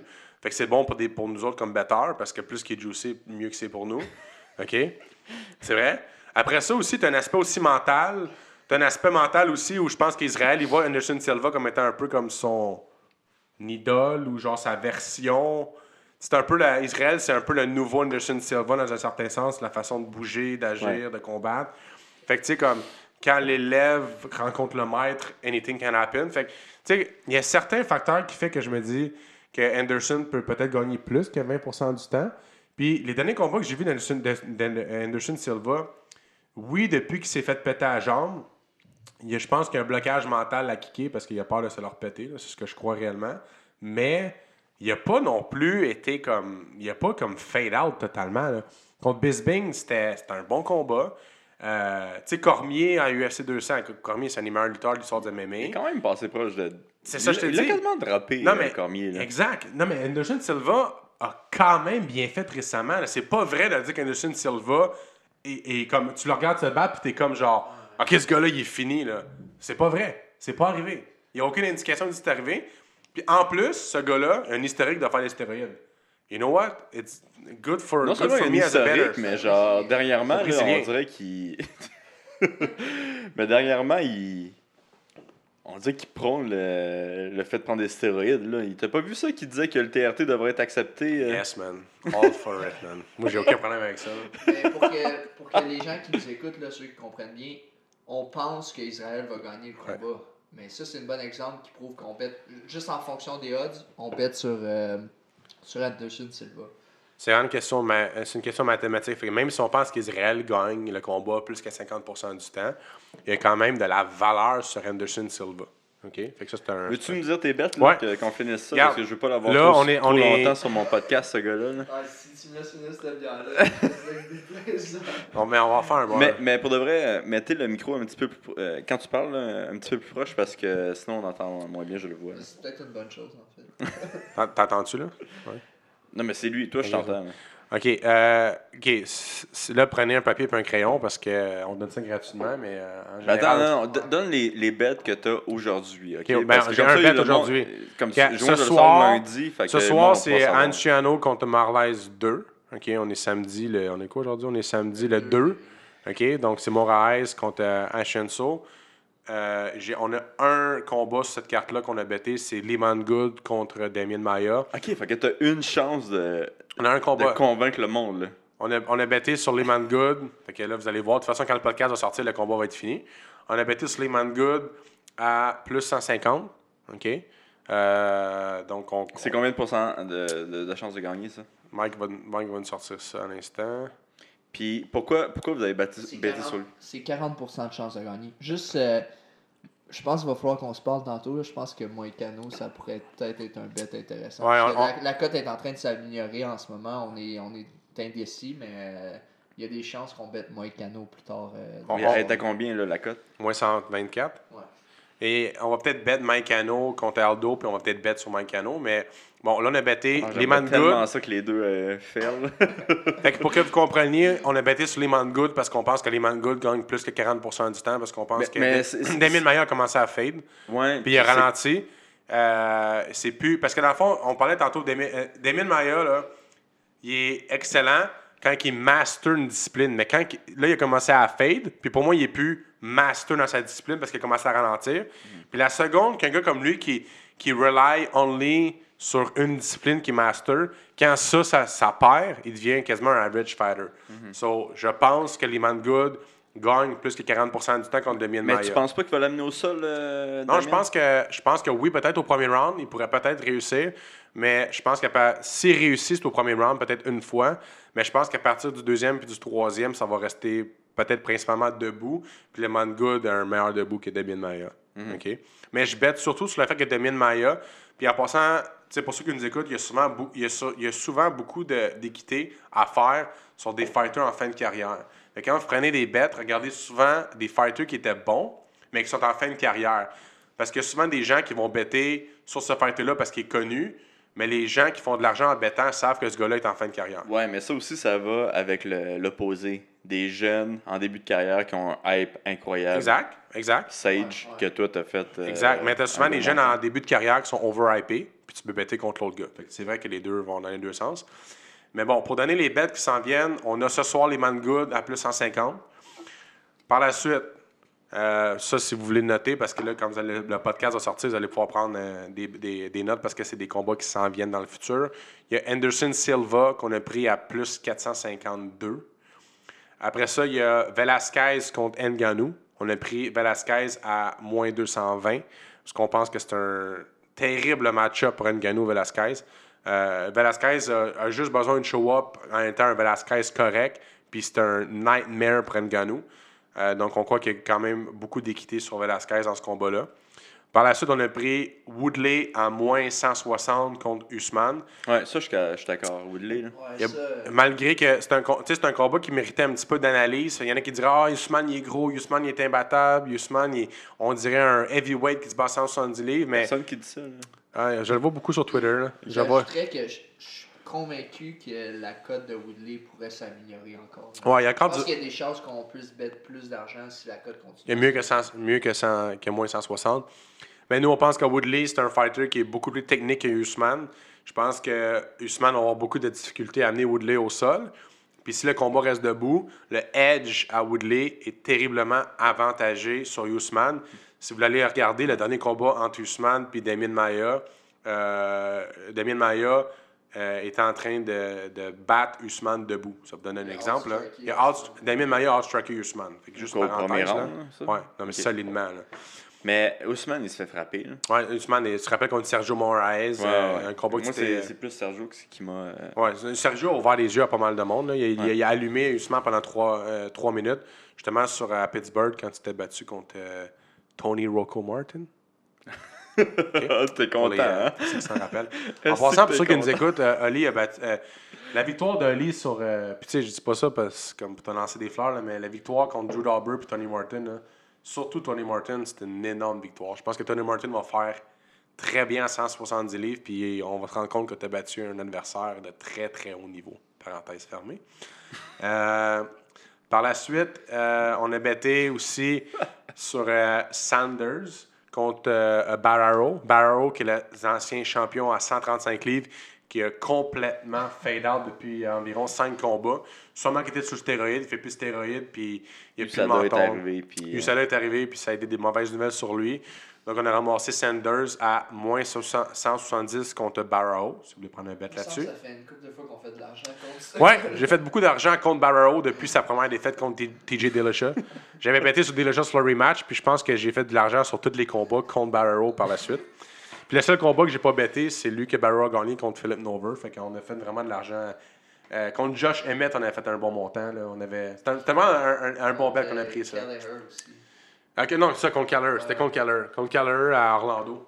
Ouais, cette fameuse semaine à Orlando. On pourra faire un prochain podcast là-dessus. Euh, par la suite, euh, on a bêté sur euh, Dos, San- Dos Santos contre. C'est contre. Voyons, j'ai un blanc. Dos Santos contre. Contre Lewis. oui, contre Lewis. Lewis a un très bon Instagram. Par contre, dans l'octogone, des fois, ça se gâche un petit peu plus. Euh, on a ramassé Dos Santos. Derek Lewis? Ouais, il se bat contre Derek Lewis. Comment lisse, les gars? Vous pouvez Ouais. pas battre contre ces gars-là. Ouais, chez Derek Lewis. Ça fait mal pour eux. Ça fait mal parce que j'adore Derek Lewis. Allez voir son Instagram, c'est le meilleur Instagram du, euh, du UFC, mais on a bêté sur Dos Santos à moins 220 contre Derek Lewis parce qu'on pense que Dos Santos a un gros edge de Derek Lewis au niveau technique. Euh, oui, un peu le menton de Dos Santos est un petit peu suspect. Il s'est fait knocker par Overeem quand même euh, récemment, puis je pense qu'il s'est fait knocker une autre fois. Mais euh, sa boxe, sa technique est extrêmement supérieure à Lewis. Puis si tu regardes les combats de Lewis récemment, euh, il a perdu contre Cormier, il a gagné contre Volkov, mais il se faisait allumer pendant trois rounds. Il y a un combat plat contre Ngannou, puis il y a des problèmes chroniques en- en- au niveau de son dos. Puis sa game en général, c'est pas du tout amélioré. Fait que vraiment, pour toutes ces raisons-là, Puis, c'est quoi qu'il fait, lui, euh, de, San- euh, de Santos? c'est un boxeur. C'est un excellent boxeur. C'est c'est quoi son nom complet? Junior Dos Santos. Ah. Chris, ok, tu parles de Junior Dos Ouais. Santos? Ouais, l'ancien ah, champion du monde. ok. Euh, Ouais, c'est l'ancien champion du monde, euh, Il est à combien de Santos? moins 220. Louis doit avoir fait Il un bon chèque contre euh, Cormier, non? Ouais, je suis à 500K, je pense. Je pense qu'il a fait 500K Ça- flat. Ça peut changer un gars. des Mais c'est pas lui, en plus, que- c'est un pas- c'est lui qui est-. Mais c'est pas lui qui a le, le poulet frit euh, Oui, à il y a une- volonté. il y a une commandite du Popeye Chicken. Il est Clairement pas en shape quand il va venir à son. Ouais, exact. Puis la dernière bet qu'on a pris, on a parlé un peu tantôt, c'est euh, Smith à plus 700 contre euh, John Jones. Même si on pense que John Jones va gagner, on a quand même betté sur Smith parce que euh, les cotes étaient tellement élevées. Puis Mais encore là, je pense que c'est un autre bet où la cote pourrait devenir encore meilleure. peut-être peut-être ça peut monter à plus 800. Euh, mais euh, comme je te dis, ma- malgré que je pense que John Jones va gagner ce combat-là, à plus 700. Tu sais, il y a aussi des fois, on parle à la fin, fin de la journée, c'est du MMA. Hein? C'est pas de la boxe, c'est du MMA. Euh, il y a tellement de choses qui peuvent se passer qu'à un moment donné, les gars ils atteignent une cote. Tu sais, quand vous voyez des cotes là, à plus 700 et plus, portez toujours en attention à cette cote-là. Si vous voyez n'importe quel gars qui est à plus 700, plus 800, plus 900, plus 1000, prenez un peu le temps d'analyser ce combat-là parce que en fin de la journée, tu sais, c'est du MMA. euh, anything can happen. Puis surtout quand on tombe dans des poids de 205 livres à heavyweight, euh, ça peut tomber rapidement. Euh, tu sais, dans le fond, tout, le monde a le même menton, mais il n'y a pas tout le monde qui a la même force. Fait que euh, à ces poids-là, il y a beaucoup plus d'impondérables que si, exemple, vous bettez sur du 125 livres ou du 135 livres. Il y a tellement de choses qui peuvent arriver à ce poids-là euh, qui font que la, la personne il peut avoir quand même l'équité à better, là, comme je vous dis. Fait que dès que vous voyez plus 700 sur quelqu'un, je ne dis pas de better à tout coup, mais portez une attention sur ces bêtes-là. Des fois, il peut avoir quand même de, de l'équité. Puis évidemment, quand vous gagnez, ben, ça, ça rapporte beaucoup, beaucoup. Euh, on ne dit pas de tomber en, en amour avec ces bêtes-là parce que là, ça peut donner du gambling et non du rationnel, mais il y a Ah, souvent. moi, je pense que vous devriez aller all-in sur Anthony Smith. Moi, moi je pense que non, man. Anthony Smith, là, je le vois pas gagner. Combien de euh, pourcentage C'est tu donnes? un life changer. euh, Je le vois 10%, euh, Anthony. là. Je je pense que vois- c'est bien pricé. Moi, je vois plus que ça. Je pense qu'Anthony Smith il est rentré dans une bulle mentale euh, très. Je pense qu'il est sur dans un, il est sur stéroïdes. Je pense qu'il a gagné beaucoup de confiance avec son, ses nouvelles stéroïdes. En fait, notre gros critère quand on bet, il faut que le gars soit ses stéroïdes. Mais c'est con, là, mais j'ai mais commencé à vrai. suivre la game de, de Suis la game betting. des stéroïdes. Ouais, de, de, de betting, là. Puis Ouais. tous les, les betteurs, ils m'envoient des messages privés parce que, bon, ils sont contents que, genre, il y a un athlète qui les suivent, là. Puis ils me disent tous ceux qui sont sur story. Genre, tu m'envoient des photos, avec, Ouais, ouais. toi, je t'en ai parlé, là, avec des photos avec des espèces de. Non, j'en ai pas parlé. Mais ils Des m'envoient des boutons, photos euh, avec les- des. Ouais, les boutons non, c'est même, même pas des boutons, c'est des points. C'est vraiment. Ah, les points weird, sur le comme, chest, là. Comme si tu fait injecter euh, le sérum de Hulk euh, dans ton corps, là. Mais. euh, Mais, non, toi, les- mettons, mais, mais, mais mettons dans, dans, les, dans, Ali, dans, dans les MMA, genre un circle, là, mettons, au niveau des stéroïdes, là. Et mettons, exemple, comment ça se. Comme mettons, dans exemple, au- dans, dans- dans le gym, là, comme c'est. Tu sais, mettons, euh, c'est-tu un sujet qui est comme tabou? euh, comme, Ben, au Tristar, je veux dire, il- oui, là, parce que Ferras, c'est vraiment, vraiment, vraiment contre les stéroïdes. Ouais, vraiment. Euh, Puis, tu sais, moi, même quand j'ai commencé mon. ma carrière au H2O, j'avais dit à Richard, genre, man, si- genre, s'il y a quelqu'un qui me dit, genre, qui me, qui me propose de faire des stéroïdes, je vous laisse tout. Genre, je, je décolle ici. Ouais. Puis, euh, je pense il avait dit, oh, I don't say that kind of thing. J'étais comme, hey, yo, man, déjà, toi, là. mais, non, moi, je suis- je suis contre ça aussi. Mais au Tristar, T'as jamais entendu, mettons, un Tristar? Mais c'est vrai que Firaz, euh, euh, tu sais, c'est vrai, là, je pense, Firaz, qu'on fait des trips euh, pour les- des, des, des combats UFC, qu'on qu'on parle avec lui, euh, c'est vrai, là. Il est extrêmement contre ça. Mais euh, moi, j'avais une question pour toi, Ali. Y a-tu déjà quelqu'un qui t'a proposé de faire des Non, stéroïdes moi, c'est- Non, mais c'est vrai, comment ça se passe que, mettons, il y a. y Mais écoute, j'aimerais ça te le dire, mais moi, il n'y a personne qui m'a proposé de faire des stéroïdes parce que je pense que le monde a compris que j'étais genre vraiment, vraiment contre. Ouais. Euh, ceci étant dit, euh, je sais pas quoi rajouter. Non, mais je me demande, parce que, tu sais, t'as- t'as des gyms où est-ce que les stéroïdes sont tellement comme. euh, ah, mais tu sais quoi? Oui, je, je vais pas nommer de nom, là. de? T'es-tu avec BTT, toi? Il n'y a aucun stéroïde à BTT. là. mais, euh, ouais, non, je vais pas donner de nom, mais il y avait du monde qui m'avait demandé quel stéroïde je prenais. Puis, euh, Qui, ça, des fans ou? Non, non, des athlètes. Ah, ouais, comme, mettons, des, des gars qui voyageaient dans les dorms, puis ils venaient te demander, comme, mettons. Non, non, non, même pas dans des dorms, même pas au Tristar, là, c'était du, ailleurs. monde- là. du monde nowhere, là. du monde nowhere qui me disait Ah, c'est quoi les stéroïdes que tu fais Puis là, j'étais comme Ben, je- j'en fais pas. Puis il était comme Ben là, comment tu fais pour être bon de même, esti? Puis là, je suis comme, Ben, mon gars, c'est du travail. Pour venir à leur défense aussi, je trouve que t'as une shape genre. Une shape qui peut ressembler à une shape de stéroïde. Là. Ouais, mais écoute, t'es- mais c'est- non, mais- Toi, t'as-tu vu l'affaire sur Reddit? Quand j'ai j'ai posté Ouais, le, ouais, tout le monde disait que t'es, Ouais. stéroïde. le, le- le post sur Twitter que tu étais contre, toi, en passant. Là.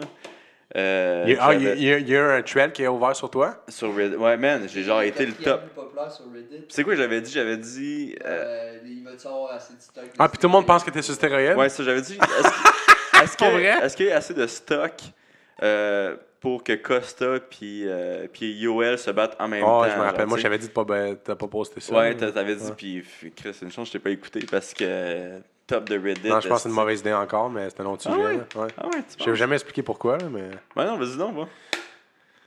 Ben, moi, non, ok, tu t'es sûr? Ouais, ok, vas-y. De quoi? Ah, vas-y, vas-y. Non, non, mais tu veux-tu que c'est. Ah ouais, vas-y. Mais je, je pense que c'était. Je pense que, comme je t'avais dit, le monde, comme.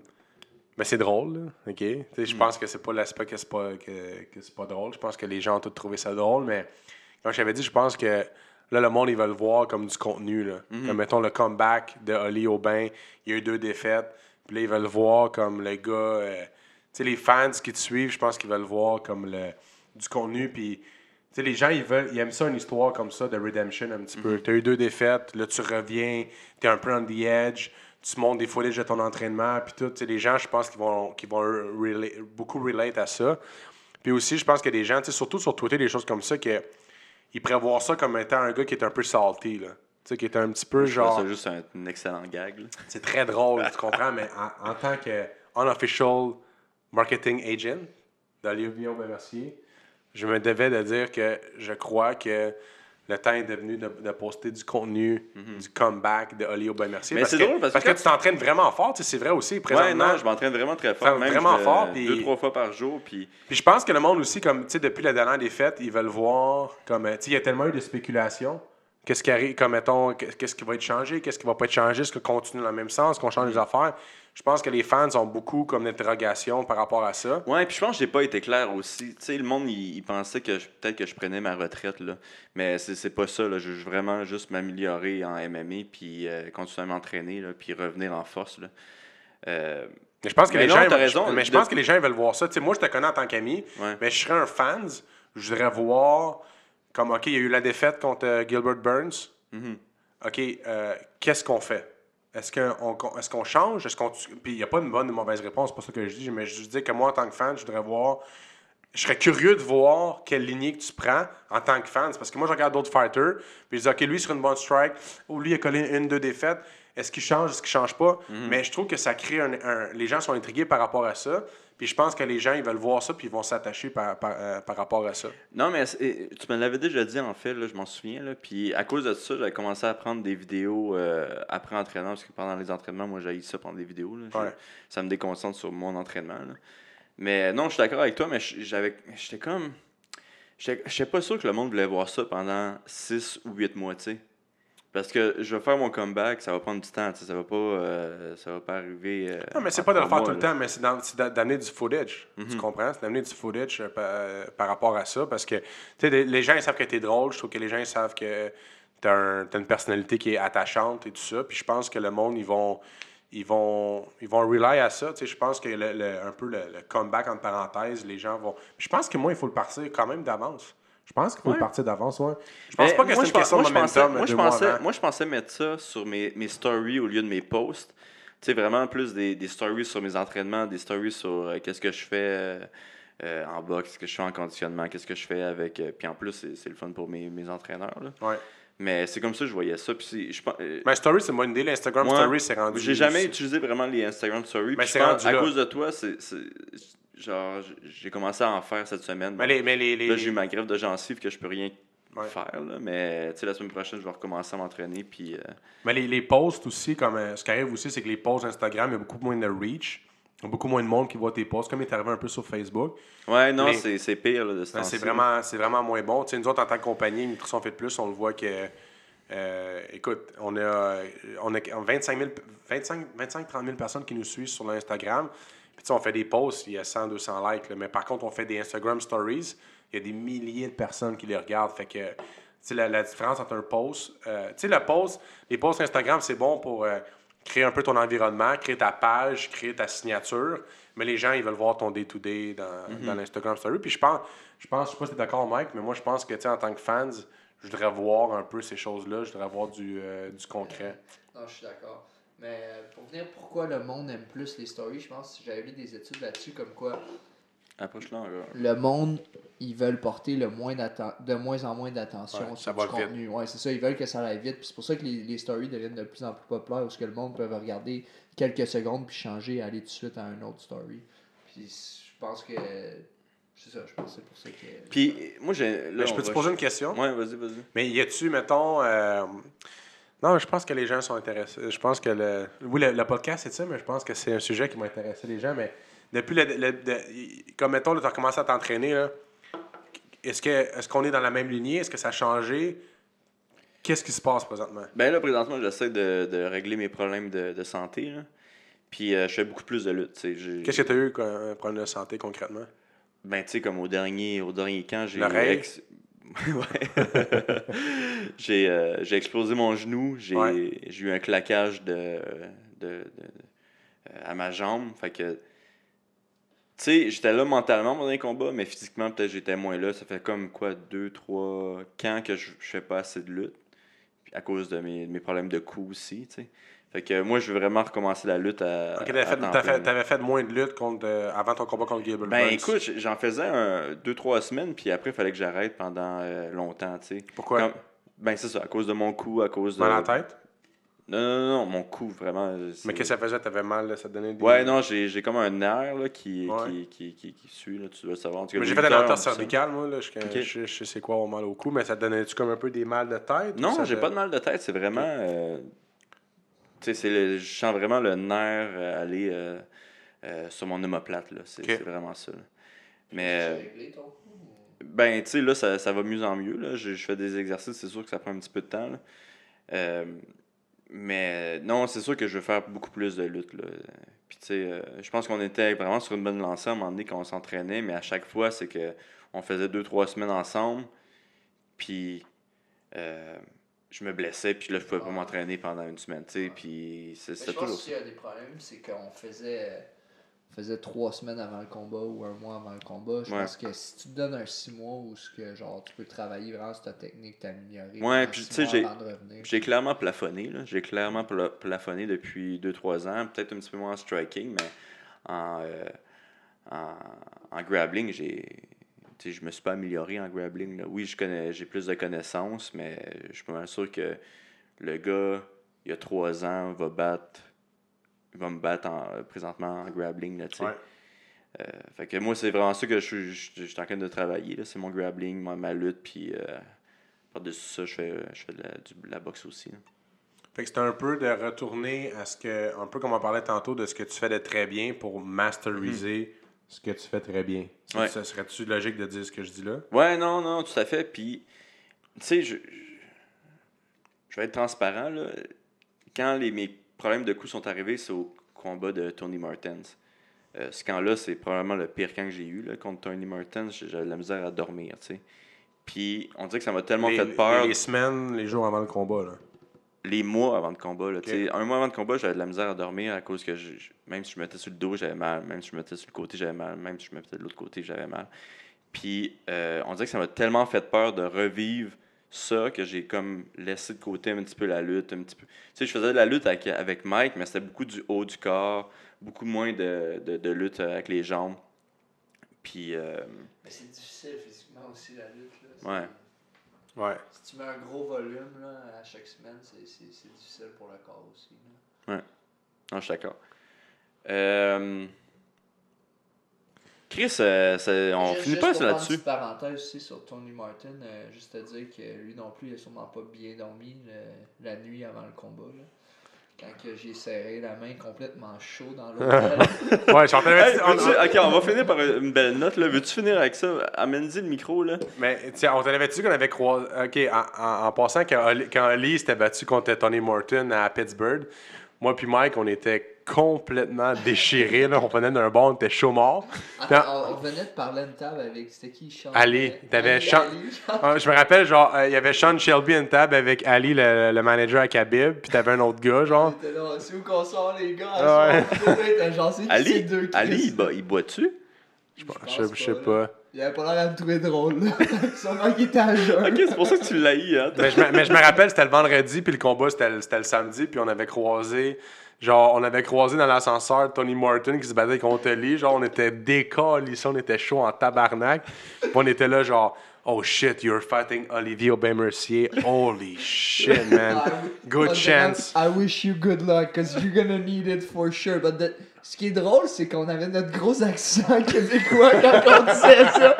Lui, il était crampé, genre, il savait très bien qu'on était des amis à lui. Il était là, what? Oh, était là, oh shit, man, you're in deep trouble, my man. You're in fucking deep trouble. Il était là, yeah, yeah. Euh, ça, ça, c'était. On l'avait, c'était, quand même drôle, ça. Avec, avec son coach, son coach, il nous regardait, il était comme genre, who's those guys, man? Oh, Ouais, tu- vous me l'aviez compté, mais genre après mon combat, parce que vous voulez pas me déconcentrer. là, mais Ouais, c'était- bien- j'ai trouvé ça bien drôle cette histoire-là. Hey, euh, on finit. Hey, deux heures. Premier podcast de deux heures. Ouais. Euh. Tu plugué quelque chose, toi? Euh, Hey, non. euh, mais moi, honnêtement, je veux juste. Moi, ce que je veux faire, c'est un podcast, comme je vous dis, là.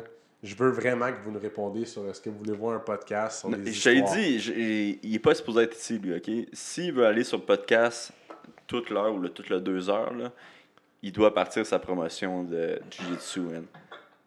Les productions For- Fortin de Mers jiu-jitsu? doit, doit J'ai pas le comment? droit de parler, puis je fais juste des signes. Ouais, Ouais. ouais.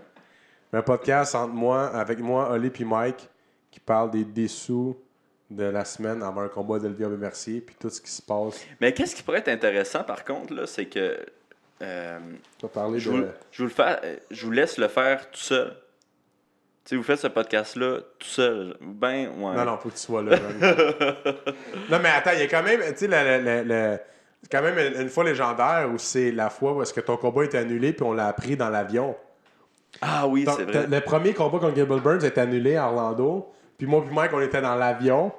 Puis on bêtait dans l'avion à savoir ce que Oli nous dit ou pas la vérité. Ouais, parce que je vous avais texté Tu nous avais genre, texté, on était dans l'avion à savoir mon combat est annulé. Puis on était là, on prenait des bêtes pour savoir si tu nous bullshitais ou pas. Puis finalement, ça a été un, un des meilleurs trips à Orlando où le combat, comme le combat qui est annulé, ça a quand même été un tabarnak de trip. Là. Ouais, moi j'ai bien aimé le, le manège d'Harry Potter là. à- Moi, j'ai vraiment pas aimé, moi. J'ai. Moi, un petit peu moins aimé le manège de- d'Harry Potter. Euh, la, sem- j'ai- la- la semaine en général a été. euh, Ouais, puis tu te souviens-tu, c'était ma fête? Hey, Kim, c'est. Ça fait bientôt un an, là, mais c'était ma fête, puis genre, je m'étais rendu que c'était ma fête. Je m'étais rendu compte que c'était ma fête, genre, à 3 h du matin. Je suis comme, Chris, les gars, c'est ma fête. C'était-tu la soirée où est-ce qu'on avait des filles qui, euh, qui faisaient un combat de danse? On avait organisé un combat de danse dans un club. Ouais, c'est celle-là. Parce que je jouais au dehors. Ok, mais honnêtement, si vous voulez savoir qu'est-ce qui s'est passé dans ce trip-là, euh, faut que vous commentiez sur le podcast puis que vous voulez entendre les- toutes ces histoires-là. Vous, de- vous devriez faire un podcast sur les, le gambling, puis. euh, puis, puis, puis la débauche. Mais honnêtement, il y a tellement d'histoires à raconter sur la semaine avant tes combats, Ali. Là, je vais dire la vraie vérité. là. Il y a tellement Mais moi, je bonnes connais histoires. pas ces histoires-là, fait que je sais pas si c'est Parce que- correct parce que ou nous pas autres, on- correct à mettons, dire. tu bats samedi, moi puis Mike, on arrive mardi. On se défonce mardi, on se repose mercredi, on se défonce jeudi. On se, re- on se défonce vendredi, puis on se redéfonce samedi, puis on prend l'avion dimanche. Mais il y a toujours des histoires complètement épiques. Je se comprendre passent. pourquoi vous venez jamais à mon assis de brunch le dimanche. Non, honnêtement, honnêtement, il y a vraiment. Parce que à toutes les fois, si on croise comme des fighters qui se battent sur la carte, il y a vraiment. des- Honnêtement, il y a des bonnes histoires à compter. Là. ben, ouais, il y a quelque chose de spécial. On s'entend la, de la conférence de presse à Calgary, où est-ce que moi puis Mike, on a show up comme étant tes bodyguards. C'est un- quand même une bonne histoire à compter, là, cette Ouais. shot-là aussi. Là. là. Hey, mais Chris, c'est exactement la photo que je vais utiliser pour le- ce podcast-ci. man. Ouais, parfait. Euh, T'as rien à, à plugger? Ben, si vous voulez, euh, si vous voulez bien manger, vous pouvez euh, commander sur le nutritionfitplus.com. Y a-tu un code promo? Oui, je peux créer un code promo, c'est vrai. Chris, euh, créer un code, promo- un Ok. code promo. ok, pour, regarde, je fais ça live on the spot. Euh, pour, pour ceux qui ne savaient pas, j'étais qui, je suis propriétaire de la compagnie qui s'appelle Nutrition Fit Plus. Euh, je suis un des commanditaires Olivier depuis longtemps, un ami également. Et euh, pour ceux qui veulent passer une commande, on vend des repas préparés qui sont santé équilibrés. Et vous pouvez personnaliser à votre façon et faire livrer à votre domicile. c'est hâte de voir comment il a changé quand il va sa Et salle? faire, et faire livrer à votre domicile ou à votre bureau à tous les semaines, un peu partout au Québec ou en Ontario. On dessert près de 200 points de chute, puis on peut livrer partout au Québec et en Ontario. Et je vais vous offrir un code promo pour votre première commande, ceux qui n'ont jamais commandé et qui ont écouté le podcast. Puis je vais offrir, écoute, je vais offrir même un code promo que j'ai jamais offert avant. Parce que je j'ai- écoute, j'ai bu trois bières, OK? Puis j'ai pas mangé, on dirait que j'ai bu comme 25 bières, OK? T'as bu deux co- bières. T'as bu deux bières. de- de- deux ou trois? Deux? Deux.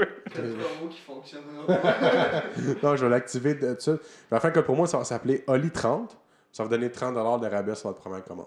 Ah, tabarouette. C'est quand même intéressant. Mais me semble, c'est- Oli, il existe-tu ce. Oli30 code? n'existe pas. Ben non, c'est de la merde, là, Oli, là. Mais Gangster 30 ou Ok. genre. euh, OK. Faut, faut se décider. Non, ça va être Canadian Gangster. Tout dans un. Ok, on va y aller avec ça. Tout dans un mémo. ah, c'est un Canadi- petit peu long. Non, juste Non, non, Gangster 30. non, Canadian Gangster. Je peux mettre 150 mots si je veux. Canadian Gangster Il n'y 30. en a pas de loi pour lui, ok? Pas- OAM 30. Non, non, là, tu tu vas mélanger les fans. Là. Canadian Gangster 30 pour 30 de rabais sur votre commande. Puis ça, c'est Bon. quoi? C'est la première commande? Première commande. Fait que s'il prend un plat, c'est gratuit, c'est ça que t'es en train de me dire? Ben, le, le- le minimum order, c'est 75. Fait que. Fait que ta commande de 75 va coûter 45. 45, ouais, c'est ça. Ouais. Pas 35 parce que ça, c'est euh, du mauvais. Ouais. Euh, hey, euh, merci à Guillaume Perrault aussi pour nous avoir payé ces bières-là. Guillaume Perrault, homme extraordinaire. C'est-tu le fun de sa fête? Ouais, c'était le fun, ça fait. Mais homme extraordinaire et aussi un agent d'immeuble in- incomparable. C'est mon premier, euh, c'est mon premier, euh, mon premier euh, commanditaire du podcast. Ah ouais? Ouais. Comment dire le podcast? Ben, ça va, t'as bon l'agent d'immeuble. Il y a une Ça, bouille à vendre des Dude. maisons. Guillaume Perrault, là, c'est genre une légende dans le judo. Là. Ce gars-là, il a battu euh, Fabio Canto. hein. C'est genre Ouais, c'est vrai. une légende, là, ce Fabio gars-là. Canto, c'est comme le Damon Maya du judo. là. Il l'a Puis- battu? Non seulement c'est une légende dans le judo, mais en dehors du judo, là. Mais c'est encore plus une légende euh, quand il sort dans les bars. là. Ouais, en dehors du judo, c'est une très grande légende. Donc, euh, si vous voulez euh, vendre votre maison ou aller chercher une maison, Guillaume Perrault. Je pense qu'on va les manger au vin papillon. Ouais, il est Non, bien. au vin, au mon vin lapin. Lapin, ouais. Ok, ben shout out à Joe Beef. Toute la famille du Joe Beef. On s'en vient. Ok, ciao. Ciao. Merci. euh. Hey, la semaine prochaine, j'ai pas de côté puis il va y avoir de la controverse, fait que euh, c'est ça. Ciao.